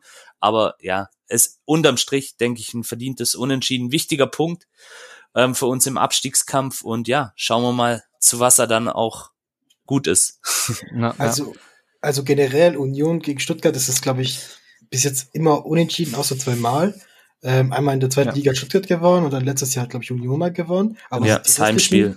Waren sonst immer nur unentschieden. Sogar die Relegation waren ja streng genommen nur zwei unentschieden. Ja, danke, dass du uns nochmal dran erinnerst. Vielen Dank. Schön. Nicht gesagt. Ihr müsst es positiv sehen. Ihr müsst, ihr müsst es positiv cool. sehen. Wir haben, wir haben dadurch Wolfgang Dietrich sind wir losgeworden. Insofern. Ja, nachhaltig schon. aber damals, wo ich im Gästeblock stand, habe ich da nichts positiv gesehen. Da war ich sowas von leer. Ja, okay, wir aber, hören jetzt auf, über den 27. Ja. Mai 2019 zu reden. Ja. der existiert gar nicht. Der existiert, der existiert nicht, ist gestrichen. ja. Genau. Ähm, nächster Kommentar, ähm, haben wir eigentlich schon drüber gesprochen. Union bleibt eine unsympathische Tretertruppe und Baumgartel hat Shit im Kopf. Äh, sicherlich auch in den Emotionen nach dem Spiel geschrieben. Also Timo Baumgartel hat sich ja sehr aufgeregt, hat auch, glaube ich, noch mal im Interview hinterher äh, sich mhm. beklagt, ich habe ich hab's nicht mehr gesehen, hat aber dann, muss man auch sagen, hat dann am nächsten Tag auch auf Instagram gesagt, hier ähm, war Zurückgerudert ist er ein bisschen, Hashtag, ja. Schiri, nächstes Spiel geht auf mich und ich denke mal, damit kann man es auch, kann man es auch äh, belassen, ja. Also, belassen und man muss auch Baumgartel, also ganz, ganz kurz noch, es gibt ja immer diese Bilder vom Raum Baumgartel, der vor ein paar Jahren gegen Dortmund quasi Marco Reus den Ball auf dem Fuß spielt ähm, Marco Reus macht dann das Tor und hinterher wird dann der weinende Timo Baumgartel von der Kurve getröstet. Man muss aber ganz ehrlich sagen, da war der 19 oder 20, ja, und hatte seine erste Seite Bundesliga-Saison und war völlig überfordert damit, ähm, diesem ganzen Verein irgendwie im Abstiegskampf den Arsch retten zu müssen. Natürlich ist es aus dem anderer Spieler geworden. Der ist älter, der hat ein anderes Selbstverständnis und yo, der meckert halt auch mal über den Schiedsrichter das andere jeder ans Bundesligaspiel aus. Nur weil es nur weil's mal der putzelige kleine Timo bei uns war, ähm, heißt es doch nicht, dass er jetzt irgendwie nicht auch mal ausrasten ja. darf. Also ja, war mit Sicherheit auch ein bisschen drüber, was er gesagt hat, aber ich habe das gar nicht. Aber wer ihn kennt, wer ihn kennt, der ist ja eigentlich immer ein sehr besonnener Mensch ja, ja. und Spieler gewesen. Er ist jetzt keiner, der irgendwie durch sowas regelmäßig auffällt. Also deswegen da auch ein bisschen die Kirche im Dorf lassen. Also da, da muss man sagen, es ist echt eine Kunst, wie der Schiedsrichter geschafft hat, aus so einem doch eher belanglosen Kick sowas Großes zu machen. Äh, das haben. Ähm, aber ja, also dieser Vorwurf, denn, da muss ich noch mal drauf eingehen, weil dieses äh, unsympathische Tretertruppe, das hängt Union ja bei, an sehr vielen Stellen mittlerweile in der Liga an. Und ähm, mhm. über Sympathie und Antipathie können wir gerne nochmal aus verschiedenen Gründen reden. Da verstehe ich sogar manche Leute. Aber ich sage ganz deutlich, äh, Union ist nicht in die Bundesliga gekommen, um Everybody's Darling zu sein, sondern um sein Ding durchzuziehen und Spiele zu gewinnen. Und man muss auch so ja, deutlich sagen, die Fans von Union interessiert es eher ein Scheißdreck, ob andere sie mögen oder nicht, oder ob sie sie kultig finden oder nicht. Wir selber benutzen das Wort nicht. Ähm, also das ist, ja. das geht ihnen wirklich e-, eher vorbei. Das muss man so deutlich sagen. Ähm, und das mit der Tretertruppe finde ich, das ist ein bisschen übertrieben. Also, aber ich glaube, das kommt daher, daher, ähm, dass viele schon diese Projektion haben und das schon antizipieren und jede Kleinigkeit, die jetzt irgendwie passiert, die woanders hundertmal in der Liga passiert, die wird halt bei Union ein bisschen, bisschen doller beäugt von den Leuten, die das sowieso nicht leiden können. Und deswegen kann man das da ein bisschen entspannt finden. Also ich finde Tretertruppen, da gibt's andere. Also mir fällt Fortuna Düsseldorf in Bundesliga-Zeiten ein oder auch als Darmstadt in der ersten Liga war oder auch Hoffenheim zu, in frühen Jahren. Ähm, also nachdem sie Fürth, ja, also Fürth, die, Fürth die letzten Jahre, die sind uns so auf den Sack so, gegangen. da, da Weil gibt's, die, da sind, gibt's die haben Truppen, nämlich auch sehr aggressiv Wirklich. gespielt, aber Also da muss ich sagen, äh, gleich eine Tretertruppe draus zu machen, finde ich ein bisschen überzogen. Äh, die, die Andrich war schon eine Kante, das muss man sagen, ja. Äh, war ja auch in Leverkusen ein Hinspiel bei uns. ja, also Aber Ah, wie gesagt, die gibt's auch woanders. Genau. Ah, Die gibt's auch woanders. Die gibt's bei den Bayern, die gibt's bei Dortmund auch. Da kann ich dir Guck auch dir- Spieler nennen. Ja. Guck dir, guck dir Kempf an. Guck dir Kempf gegen, gegen äh, Karlsruhe in der zweiten Liga an. Wir führen, ne, weiß nicht, ob wir geführt haben, aber auf jeden Fall. Ja, doch, 2-0 Völlig, haben wir Wir geführt. führen 2-0 in der völlig sinnlos einen an der Außenlinie um und holt sich eine rote Karte. Also, Gut, war, war natürlich auch ein hochemotionales Spiel, unser Derby, klar, aber ja. ja. ja, Aber das, aber wie aber das wollte ich halt sagen, das ist Du- du musst schon ein nicht- bisschen du musst übertrieben manchmal. Ja. Ne? Ja. Oder vielleicht noch ein Beispiel aus früheren Zeiten. Früher wurde ein Gattuso immer gefeiert ohne Ende. Ja, was für ein Boss, was für ein geiler Typ. Hey, was der teilweise für Aktionen gebracht hat. Also dagegen ist Union wirklich eine, eine Ich sag, wie soll ich sagen, eine Schülermannschaft. Ganz ehrlich, also bei aller Liebe, da müssen wir doch auch mal, also wirklich. Also ich Nee. glaube, ich, ich glaub, wir können festhalten, es ist unangenehm gegen Union zu spielen, Ja. äh, aber das ist auch, glaube ich, Teil des, äh, das ist auch, glaube ich, Sinn Ja. der Sache. Ja, das, Ähm, äh, das gehört dazu. Ja. Tretertruppe finde ich, finde ich auch gut. Naja, genau. So, der Frank Hofmeister hat noch auf Facebook geschrieben, der Punkt geht in Ordnung, in der ersten Halbzeit zumindest defensiv stabil, bis auf den Elfer, in der zweiten Halbzeit war dann auch mehr Zug nach vorne. Lang nicht so wie gegen Gladbach, aber in unserer Situation muss man den Punkt einfach mitnehmen. Mangala war der Schlüssel hinten raus, jetzt gegen Augsburg wieder ein Dreier. Ähm, ja, wie be- bewerten wir jetzt den Punkt, Andreas? Der ist vor allem für den Kopf wichtig und ein bisschen für die Tabelle, da schauen wir gleich noch drauf, aber vor allem mit dem späten äh, Ausgleich für den Kopf, oder? Ähm, ja, und vor allem, weil wir den Punkt geholt haben, also dass wir das Tor in der letzten Minute geschossen Ja. haben und nicht andersrum. Ich denke, dann wär- wären wir schon ziemlich ähm, viel, viel, viel ähm, pessimistischer. Hätte Union Berlin in der letzten Sekunde das, den Ausgleich geschossen, also wie gegen Bochum damals. Ähm, aber dadurch, dass wir den Punkt geholt haben, also erkämpft haben, sind wir jetzt so ein bisschen so mit Rückenwind gehen wir jetzt in das Spiel gegen Augsburg. Also Ja. Ja. Ja, aber wenn ich, wenn ich da mal sagen darf, wichtig. Also ich hatte ja schon das Gefühl, nach eurem äh, Sieg gegen Gladbach kommt ihr schon mit Rückenwind an die alte Försterei und das sah am ersten, in der ersten Halbzeit irgendwie nicht so aus. Also äh, wenn man jetzt auf die Hoffnung, im, also auf die Wirkung im Kopf hofft, ähm, was macht euch denn da zuversichtlich? Das frage ich euch mal, dass jetzt sich wirklich eine Reaktion einstellt nach so einem Last-Minute-Treffer und das nicht so verpufft, wie es jetzt der Fall war nach Gladbach. Mhm. Ja, die Gegebenheiten vor dem Spiel. Also du hast ja jetzt ähm, gegen Augsburg wieder volle Hütte. Und wenn ich volle Hütte sage, meine ich das. Also Ja. es dürfen 60.000 Zuschauer kommen, dank einer Sondergenehmigung. Und ja, Die Sondergenehmigung ist eigentlich Union zuständig. ja, ja, ich habe es jetzt extra weggelassen, aber gut, dass du da nochmal, dass du da noch mal einen ra raushaust. Nee, ähm, einfach die Gegebenheiten vor diesem Spiel und das da muss ich ganz kurz drauf eingehen. Äh, ich, ich Ja. persönlich finde es ja erstaunlich, und jetzt muss ich meinem eigenen Verein da auch mal ein bisschen äh, in die Parade grätschen, dass man sich im letzten Jahr mit Händen und Füßen dagegen gewehrt hat, Spiele unter 2G-Bedingungen auszuführen und alle möglichen Argumente rangezogen hat. Und nachdem es Mhm. jetzt keine Alternative mehr gab, ging es auf einmal ohne Probleme. Es wurde überhaupt nicht mehr thematisiert. Äh, Problemfrei konnte man 2G-Spiele ausrichten, ohne dass irgendeine der Argumente von vorher gegriffen hätte. Und da muss ich sagen, war ich auch ziemlich frustriert vom Mhm. Verhalten meines eigenen Vereins, dass man also so viele Scheinargumente ins Feld gebracht hat, nur um einer bestimmten Klientel da nicht auf die Pelle zu rücken. Und das fand ich schon, also wirklich, wirklich, Ja. wirklich schwierig. Und ich bin auch ein paar Mal aus Protest nicht ins Stadion gegangen, einfach weil ich gesagt habe, das unterstütze ich nicht.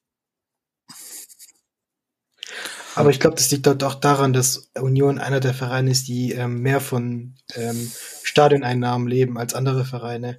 Mm, Nee, über, also überhaupt nicht, weil das war das Ding. Der Bundesliga weiß ich, weiß ich gar nicht. Union hat ja sogar auf Einnahmen verzichtet, weil sie hätten ja unter 3G-Bedingungen das Stadion viel höher auslasten können als unter 2G-Bedingungen im letzten Jahr. Und sie haben von sich aus darauf verzichtet. Und da war der Punkt bei mir erreicht, dass ich gesagt habe, wenn ihr es nötig habt, euch so anzubiedern bei einer gewissen Klientel, die sich nicht impfen lassen möchte und dafür sogar auf Stadioneinnahmen verzichtet, dann sage ich als Fan, als Vereinsmitglied und als Stadionaktionär, sorry, das hat auf nicht nur auf moralischer, sondern auch auf wirtschaftlicher Ebene überhaupt keinen Sinn mehr.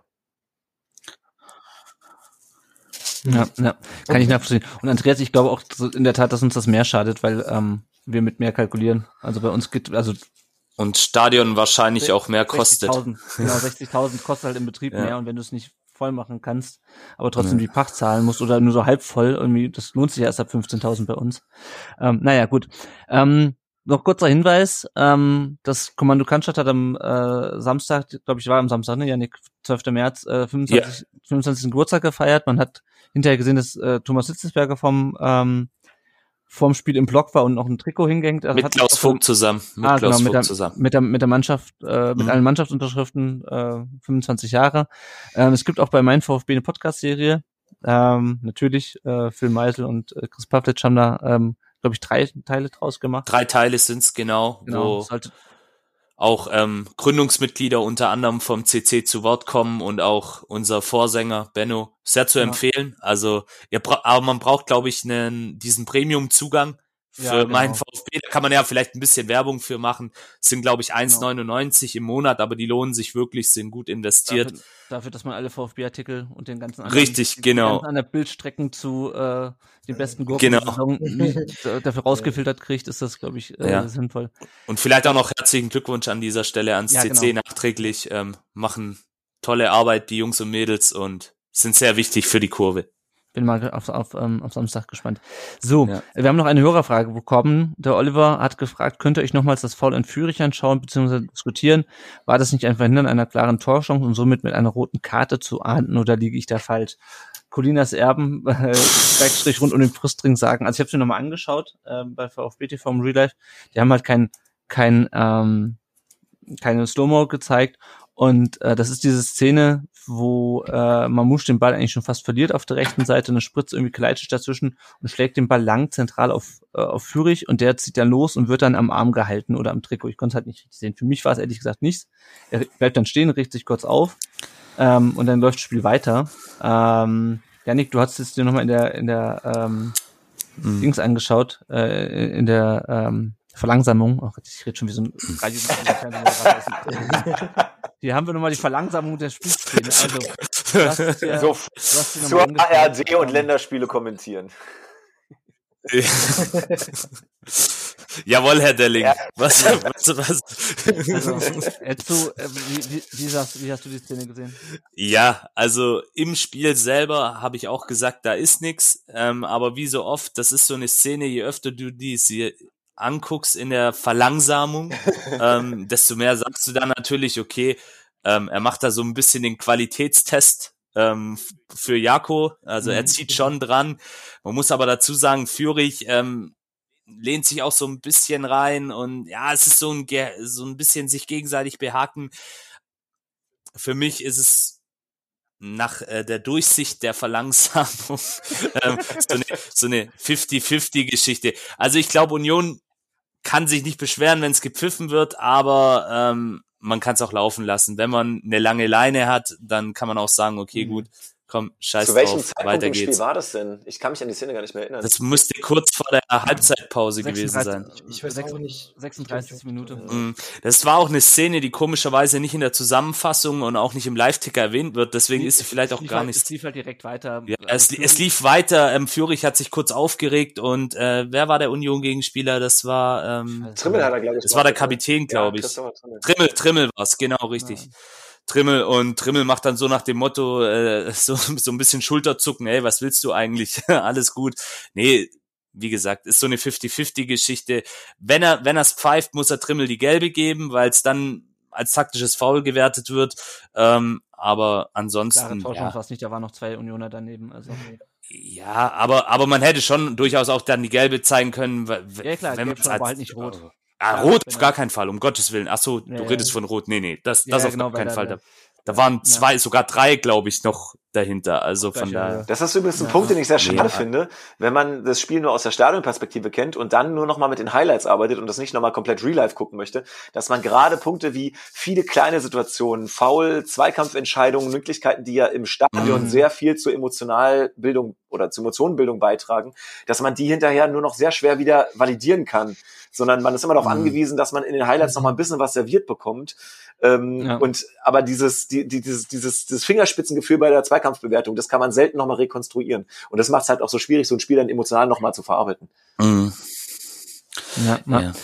Gut, dann blicken wir gleich mal auf die Lage nach dem 26. Spieltag. Vorher noch ein kurzer Werbeblock. Wenn ihr uns finanziell unterstützen könnt und wollt, dann könnt ihr es entweder über Patreon tun oder über PayPal. Patreon ist eine monatliche Unterstützung und PayPal könnt ihr uns unterstützen, wann und wie ihr wollt, in welcher Höhe. Und natürlich helfen uns schon kleine Spenden, damit wir den Podcast am Laufen halten und eventuell unser Equipment ersetzen, wenn es notwendig ist. Alle Infos dazu findet ihr unter rundumdenbrustring.de-support. Und jetzt gucken wir auf die Tabelle, äh, und zwar nur auf den unteren Teil der Tabelle, nämlich den relevanten. Der VfB springt durch den Punkt, da ähm, der andere Verein aus Berlin gegen Gladbach dankenswerterweise verlor. Ich hatte ein bisschen Bedenken nach unserem Spiel gegen Gladbach, ob die das, äh, ob die sich wieder berappeln. Ähm, VfB springt auf 16 mit 23 Punkten, jetzt minus 16 Toren. Fürth bleibt 18. mit 14 Punkten. Hertha jetzt äh, 17. mit 23 äh, Punkten, minus 34 Tore. Dann kommt Bielefeld äh, auf 15 mit 25 Punkten, zwei Punkte mehr als der VfB. Und unser nächster Gegner aus Augsburg mit 26 Punkten, minus 14 Toren und aber einem Spiel weniger, weil ja Mainz derzeit seine Spiele ähm, leider verlegen muss. Kurzer Blick noch auf die unser Kicktipp, das lädt und lädt und lädt und lädt. ähm, genau, da führt momentan der Silbermed mit 301 Punkten vor, Rasibo mit 299 und Klano mit 296 Punkten. Janik, wir müssen uns da noch äh, Preise überlegen von Jawohl, das machen wir. Unsere Tippköniginnen und Könige. Ähm, ja, jetzt die nächsten Spiele. Es geht's gegen Augsburg am Wochenende. Äh, dann kommt die Länderspielpause und danach in Bielefeld. Also die gleiche eklige oder vielleicht erfolgreiche Kombi, schauen wir mal, wie in der Hinrunde logischerweise. Ähm, kurz zu Augsburg. Ähm, die sind, wie gesagt, Tabellen 14. haben 27 zu 41 Tore, also fünf Tore weniger geschossen als der VfB, aber auch sieben weniger kassiert. Ähm, haben jetzt seit Mitte Dezember zwei Spiele gewonnen, nämlich eins gegen Bielefeld und das andere gegen Union. ähm, lieber Sebastian, was kannst du uns von Augsburg, äh, was waren deine Eindrücke von der Niederlage gegen Augsburg? Also Augsburg ist irgendwie seit äh, Rafa Gikiewicz dahin gewechselt ist, sowieso äh, ein bisschen äh, so zu unserem äh, Angstgegner geworden sozusagen. Äh, äh, von Gikiewicz ist bekannt, dass er sehr ehrgeizig ist und dass er sich jede Saison immer so fünf, sechs, sieben Ziele an seinen Kühlschrank klatscht. Und äh, nachdem er gewechselt ist, äh, wurde bekannt, dass äh, zwei Ziele waren. Also er will sechs Punkte gegen Union und am Ende vor Union in der Tabelle stehen. Eins davon hat er geschafft, eins nicht. Also gegen ihn ist immer, immer unangenehm. Und ähm, Augs Augsburg insgesamt eine sehr eklige Truppe. Also das meine ich anerkennt. Ähm, es macht keinen Spaß, gegen die zu spielen. Das ist vielleicht so ein bisschen für andere Mannschaften auch gegen Union. Äh, die haben natürlich auch ein paar, äh, paar Kanten drin, paar, paar äh, starke Typen auf jeden Fall. Ähm, aber äh, ist ein Verein, den ich jetzt auch unbedingt nicht in der Bundesliga brauche, muss ich jetzt ganz ehrlich sagen. Ähm, also insofern dürft ihr von mir aus äh, gerne da mal gewinnen und ähm, mal dafür sorgen, dass die, dass die endlich mal nach unten kommen. Ähm, so leid es mir dann für Giki tut, aber ähm, dann kann er wenigstens nicht mehr gegen uns gewinnen und wir haben mal ein paar mehr Punkte die Saison. Sehr gut. Ja, es gibt auch einen Ex-VfB-Spieler noch bei, bei Augsburg, den Carlos äh, Crueso. Ähm, Top-Torschützen mit Gregoritsch mit sechs Treffern und dann Caligiuri, Hahn und Niederlechner mit äh, drei ähm, Toren. Das sind also auch, also klar ist auch eine Mannschaft im Abstiegskampf, das ist auch niemand, der so wahnsinnig toremäßig herausragt. Janik, ich habe allerdings und auch gerade wegen der Frage, die der Sebastian vorhin gestellt hat, also ich bin nicht, nicht so super duper optimistisch, weil ähm, du kannst gegen Augsburg nicht so ins Spiel reingehen wie gegen Union. Klar ist Union spielerisch noch mal ein bisschen stärker, aber ähm, leisten kannst du es dir meiner Meinung nach nicht, ähm, so körperlos und so, äh, ja, unkoordiniert offensiv das Spiel anzugehen, oder?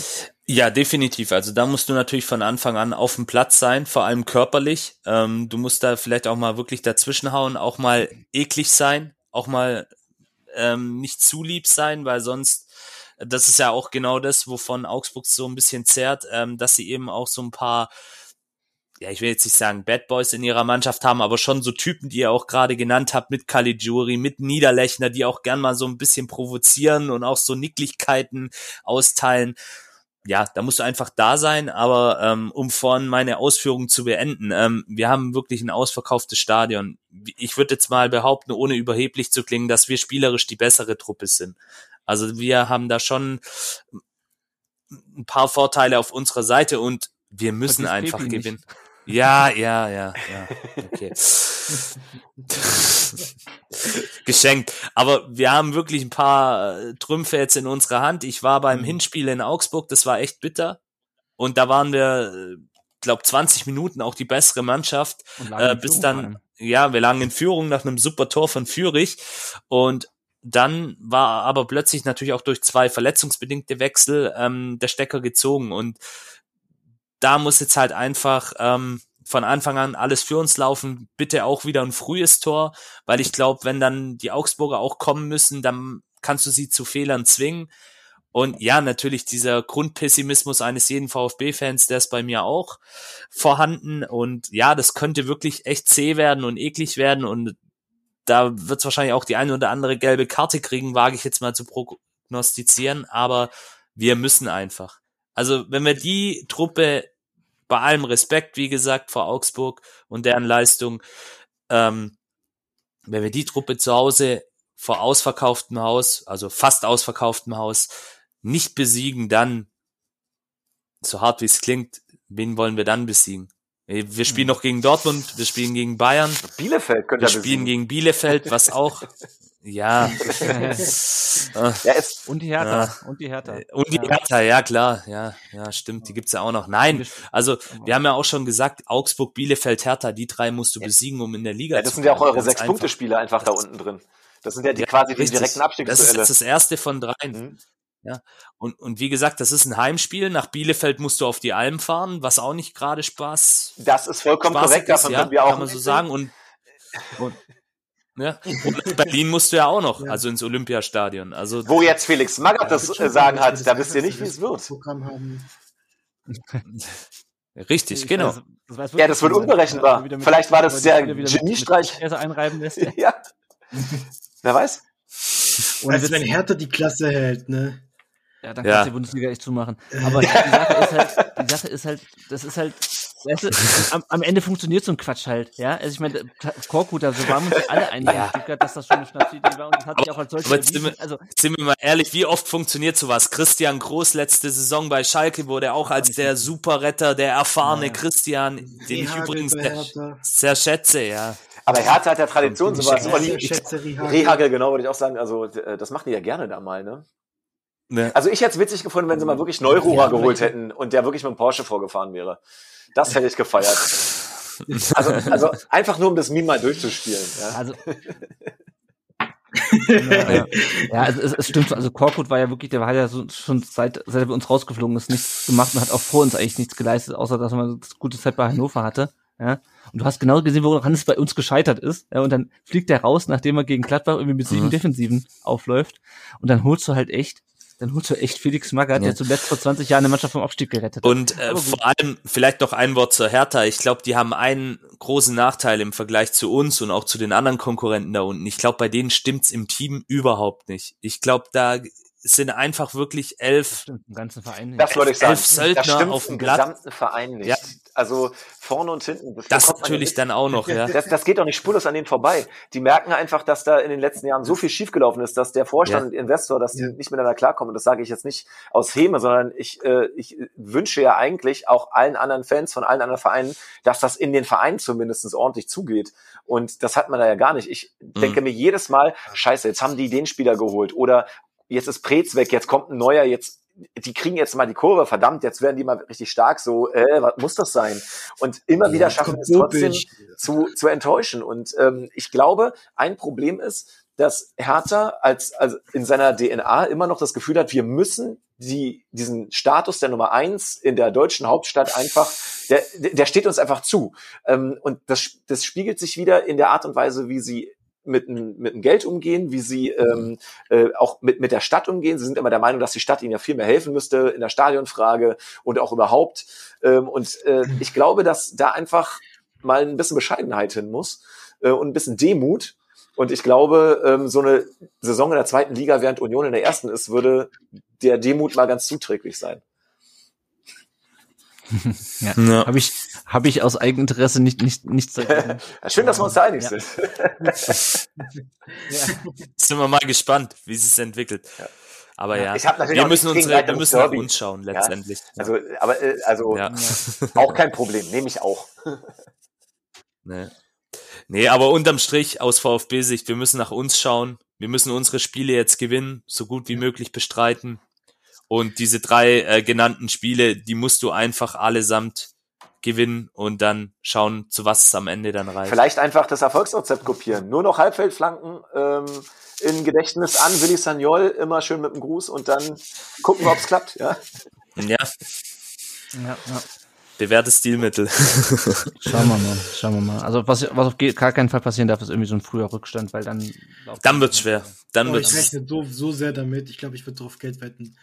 Augsburg ist so ein Verein, die, die, die kriegen das hin. Die sind da ja. sehr, sehr, äh, ich sag mal, dreckig. Wahrscheinlich, trifft, wahrscheinlich trifft dann André Hahn oder so, ja, der genau, seit der. 100 Spielen gar nicht mehr getroffen hat. Ja, ja, klar, genau. Ja. Nee, nee, nee. Also wir gehen früh in Führung, sage ich Augsburg war auch mal so eine Mannschaft äh, äh, schon zu, zu Werder-Zeiten, die uns immer wehgetan haben. Ähm, also auch als, ja. sage ich auch als, als, äh, als Bremen-Fan, das war immer unangenehm und da waren genau André Hahn immer so eine Leute, die dann immer irgendwie noch mhm. entweder ein spätes Tor geschossen haben, also wo es immer richtig, richtig schmutzig war, richtig dreckig, richtig unangenehm. Was auch irgendwo geil mhm. ist für die Liga von der Grundsache her, aber wo es halt schwer wird, wenn du nicht schaffst, da dein volles Potenzial abzurufen. Und das sage ich jetzt mit meiner Erfahrung vom Wochenende. Mit demselben Auftritt wie gegen Union wird es gegen Augsburg auch nicht reichen, äh, muss ich ganz deutlich sagen. Also da mhm. muss eine Steigerung bei euch auf jeden Fall her. Absolut, ja. ja. Auf jeden Fall. Und deswegen denke ich halt aber, dass zumindestens ähm, vom Kopf her ähm, mhm. Die Jungs wissen, okay, wir sind jetzt nicht schon wieder, es ist nicht schon wieder alles weg, zumindestens. Es ist ähm, noch alles drin, wir haben es noch in der eigenen Hand ja. und wir müssen jetzt einfach galliger und giftiger ja, sein. Ja, und auch einfach. was dieses, was dieses, was dieses, dass man, dass man äh, auch in den letzten Minuten noch Tore erzielen kann ja. und noch zumindest einen Punkt holen kann, anstatt irgendwie wie in den Spielen davor äh, das Spiel herzugeben. Das ist, glaube ich, das Wichtige, was ähm, vier Punkte aus zwei Spielen ein bisschen helfen wird und den Spielen. Das ist jetzt auch nicht verkehrt. Also ja, ja, ja, ja eben. Gucken wir mal kurz noch auf unsere, auf unser Lazarett. Das sieht bislang noch gut aus, es sei denn, ich habe ihn übersehen. Sanko hat jetzt wieder mit der Mannschaft trainiert, habe ich gesehen. Ja. Heute. Das, das waren ähm, schöne Bilder. Ja, Natai, Meier und Sidas sind weiter raus. So, wenn ihr uns nicht finanziell unterstützen könnt oder wollt, dann könnt ihr uns immer noch Rezensionen geben auf Apple Podcasts. Äh, das hilft uns, dass andere VfB-Fans uns leichter finden. Ihr könnt es auch bei Spotify bewerten. Und wenn ihr das nicht machen wollt, dann geht einfach am Samstag ins Neckarstadion und erzählt den Leuten, dass es uns gibt äh, und wo sie uns runterladen können und wie sie uns hören und lesen können. So, noch ein paar weitere Themen rund um den Brustring. kurzer Blick auf den Nachwuchs. VfB 2 hat 1 zu 2 verloren gegen die TSG Balingen. Ähm, hat gespielt mit Massimo, mit Didavi, mit Fagir und mit Klimovic. Äh, es hat dann trotzdem nur gereicht durch ein Tor von Wahid Fagir, während der Ex-VfB-Spieler Jan Ferdinand zwei Tore für Balingen geschossen hat. Jo, und die, der VfB 2 ist jetzt 15. von 19 Mannschaften mit 28 Punkten, ein Punkt nur von dem ersten Abstiegsplatz. Das sieht also auch ganz düster aus und ich bin auch ehrlich gesagt ein bisschen überrascht, dass ähm, die Mannschaft mit dieser Verstärkung äh, da nicht besser performt hat. Ähm, das ist auch schwierig, glaube ich, weil viele von den Spielern unter der Woche in der ersten Mannschaft trainiert haben, aber da sieht es auf jeden Fall auch gerade nicht so richtig geil aus. Ah, das nächste Spiel ist jetzt am Freitag um 19 Uhr beim VfR Aalen. Die U19 die hat das wesentlich erfolgreicher gestaltet. Die ist im Finale des DFB Juniorenpokals, hat 3 zu 1 bei den Bayern gewonnen, Tor durch Max Wagner, Davino Knappe und man merke auf Alexis TBD, äh, der ja zuletzt aus der Bundesligamannschaft ähm, verwiesen wurde. Äh, und am 20.05. steigt das Finale natürlich gegen Dortmund. Ähm, ich bin mal gespannt. Wir haben ja damit schon das ähm, Meisterschaftsfinale gegen Dortmund 2019 verloren. Ich hoffe, vielleicht holen wir, können wir zumindest den Pokal verteidigen. Das nächste Spiel von der U19 ist dann am 2. April gegen Ingolstadt und danach gibt es noch drei Saisonspiele. Die U17 hat auch gegen die Bayern gespielt, hat das noch deutlicher gestaltet, nämlich 5 zu 1. Elliot Bujupi mit seinem fünften und sechsten Saisontreffer, Benjamin Boakshi mit seinem achten, Alexandre Acevedo mit seinem fünften und Paul Wünsch mit seinem dritten Tor. Also ähm, eins, zwei, drei, vier, fünf, irgendein Tor ist zu viel. Gut. Ähm, auf jeden Fall, ich glaube, ich habe ein Bayern-Tor mitgezählt aus Versehen. Ja, auf jeden Fall hat die äh, U17 5-1 gewonnen, ist immer noch Tabellenführer. Die spielen jetzt am Mittwoch, also wenn ihr das hört, heute Abend gegen Unterhaching, den Tabellenzweiten. Und dann äh, am 3. April wieder bei den Kickers. Für die zukünftige Frauenmannschaft des VfB, den VfB, VfB über Türkheim, lief es nicht ganz so gut. Die haben 0 zu 6 verloren gegen den Tabellendritten SV Hegnach und sind jetzt ähm, am 10. Spieltag siebte von neun Mannschaften mit zehn Punkten und spielen am 20. jetzt am äh, kommenden Sonntag bei Wacker München, dem direkten Tabellennachbarn. Noch kurzer Blick auf die Leihspieler. Antonis Aidonis war nicht im Kader, als äh, Dresden gegen St. Pauli 1-1 gespielt hat. Dresden ist das Tabellen 16. Äh, Darko Scholinov hat beim 3 0 von Schalke gegen Ingolstadt durchgespielt. Schalke ist mit 44 Punkten Fünfter. Philipp Clement ist, glaube ich, immer noch verletzt. Der hat beim 1 1 gegen Düsseldorf nicht mitgespielt äh, für Paderborn. Paderborn ist mit 37 Punkten Achter. Alu Kuol steht bei Sandhausen immer noch nicht im Kader. Beim 1 zu 1 in Darmstadt am Freitagabend. Und das Lustige ist, Sandhausen hat keine zweite Mannschaft. Das heißt, wir haben den bisher nur zum Trainieren dahin geschickt. ähm, Sandhausen ist, ja, Super Laie, wirklich. Sandhausen ist Clever. mit 30 Punkten 15. in der Liga. Ein, ein, eine, ja, das ist, ich verstehe es absolut nicht. Ähm, Pablo Maffeo hat beim äh, 0 zu 3 von Mallorca gegen Real Madrid durchgespielt und sich eine gelbe Karte geholt. Ähm, Mallorca ist jetzt 16. von 20 Und Darf ich kurz in der Liga. reingrätschen? Ja. Mafia hat auch ein richtig, richtig heftiges, eigentlich heftige Grätsche gegen Vincius ge ge gesetzt und hätte eigentlich davon, dafür vom Platz fliegen müssen. Aber War das die gelbe oder nicht ge- Nee, nee, das war eine andere. Der hat dafür gar Okay. nichts bekommen. Aber es war eigentlich glatt rot. Also ich Sohle voran in den Knie rein. ja. Der Junge hat Bock. was, was ich ja, was ich ja in meinem äh, Artikel in der Winterpause gelesen habe, ist, dass Mallorca das Geld hat, um ihn trotzdem zu verpflichten, selbst wenn sie absteigen. Insofern bin ich. Und nächstes Jahr läuft der Vertrag dann auch endlich aus. Ähm, Maxima, Maxima Wutsche hat auch 0 zu 6 verloren ähm, mit der äh, WSG Tirol. Die sp- spielen jetzt in der sogenannten Qualifikationsgruppe, weil in Österreich irgendwann äh, ist die Liga geteilt wird. Die sind jetzt Elfte. Die sind jetzt äh, Fünfter von sechs in der Qualifikationsgruppe mit elf Punkten. Die wurden, wie gesagt, nach der Hauptrunde dann halbiert. Äh, und für Matej Magdica und den FC St. Gallen läuft es richtig gut. Die haben schon wieder gewonnen. Diesmal beim Tabellenführer FC Zürich. Magdica hat durchgespielt und das Tor zum 1 zu 0 erzielt. Und schließlich Momo Sissé. Wir haben uns hier so eine kleine Lone Army aufgebaut, wie ihr jede Woche merkt. Momo Sissé hat beim 1 zu 1 von Wisla Krakau gegen Lech Posen äh, 80 Minuten gespielt und die sind Tabellen 16. So, über Augsburg, Vollauslastung, voller Support haben wir schon gesprochen. Ich glaube, da müssen wir jetzt nicht mal groß drüber reden. Es gab noch etwas, was schon lange bekannt war und das offiziell angekündigt wurde. Ähm, Jako verlängert seinen Ausrüstervertrag beim VfB bis, VfB bis 2029 und steigt gleichzeitig als Investor ein. Ich glaube, da, das war jetzt nur noch die Bestätigung des Ganzen. Ich meine, 2029 Ja. ist für einen Ausrüstervertrag schon, ähm, finde ich, ganz ordentlich. Ähm, Absolut.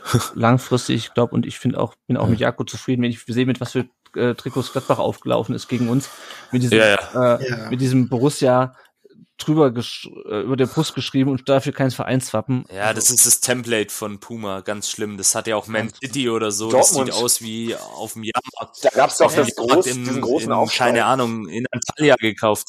Ja, also da gab's doch diesen Ja, riesen ja, Aufschrei, das ist dass alles man das, das. Gleiche äh, und ich bin so froh, dass wir Puma los sind. Ja. ja.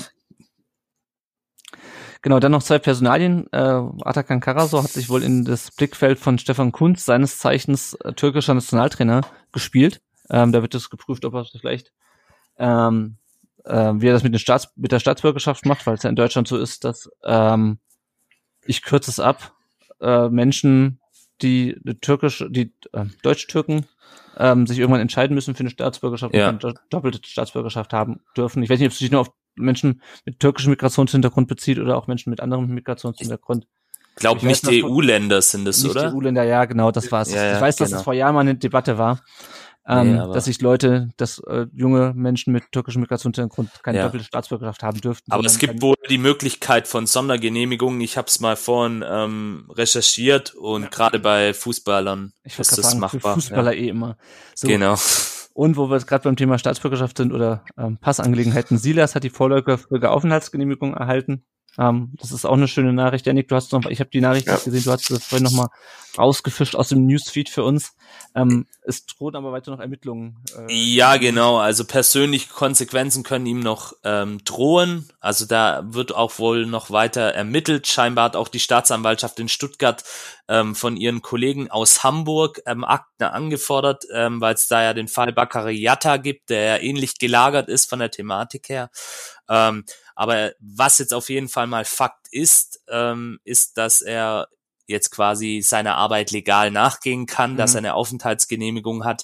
Die hat er sich ja auch in der Winterpause bei der, über die deutsche Botschaft in Kinshasa im Kongo, wo er ja herstammt, ähm, geholt und beantragt. Und das ist jetzt auch alles durchgegangen. Ähm, die Behördenmühlen in Deutschland, die malen ja manchmal sehr langsam, hat jetzt halt ein bisschen gedauert, wo, musste wahrscheinlich auch geprüft werden, aber ist, denke ich, auch für ihn jetzt wichtig. Ähm, ich meine, er steht uns ja leider Gottes gerade nicht zur Verfügung, aber ich denke, für den Jungen ist es da sicherlich äh, von großer Bedeutung, dass das Ganze auch mal irgendwann einen Abschluss findet.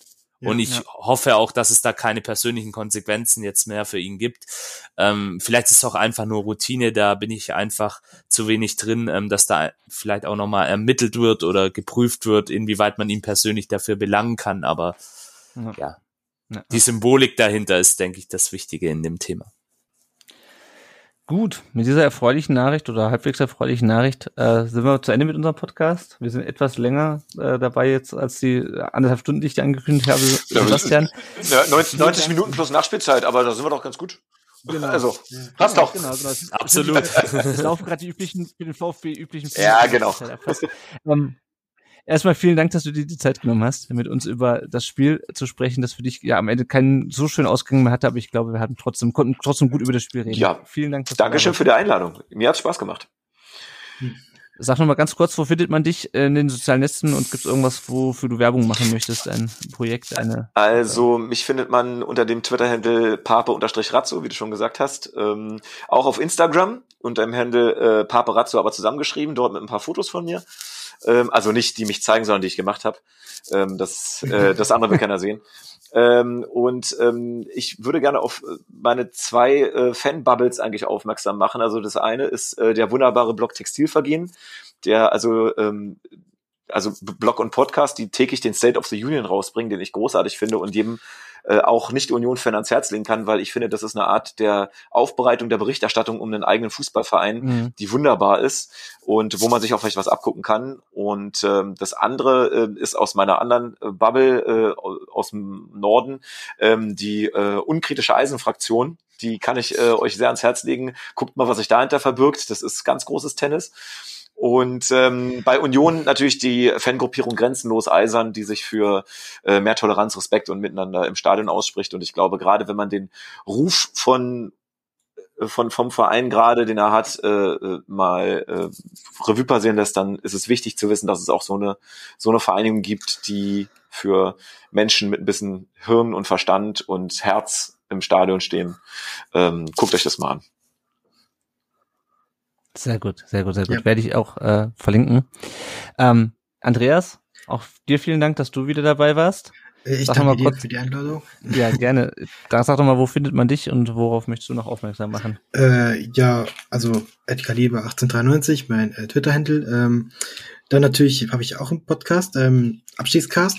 Ähm, den findet ihr auf Spotify und da rede ich mit dem meinem Kumpel Lasse äh, über den Abstiegscast, ähm, Ab Abstiegskampf der Bundesliga. Ähm, Gerade aktuell leider sehr viel über den VfB. ähm, aber wir, wir haben jetzt auch jetzt letztens über die Hertha geredet viel. Ähm, war auch sehr, sehr interessant. Und ja, hört da mal rein, wenn ihr Bock habt.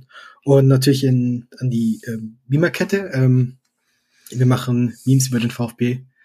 Ähm, so über das ak- aktuelle Geschehen. Ähm, ich und drei andere Jungs.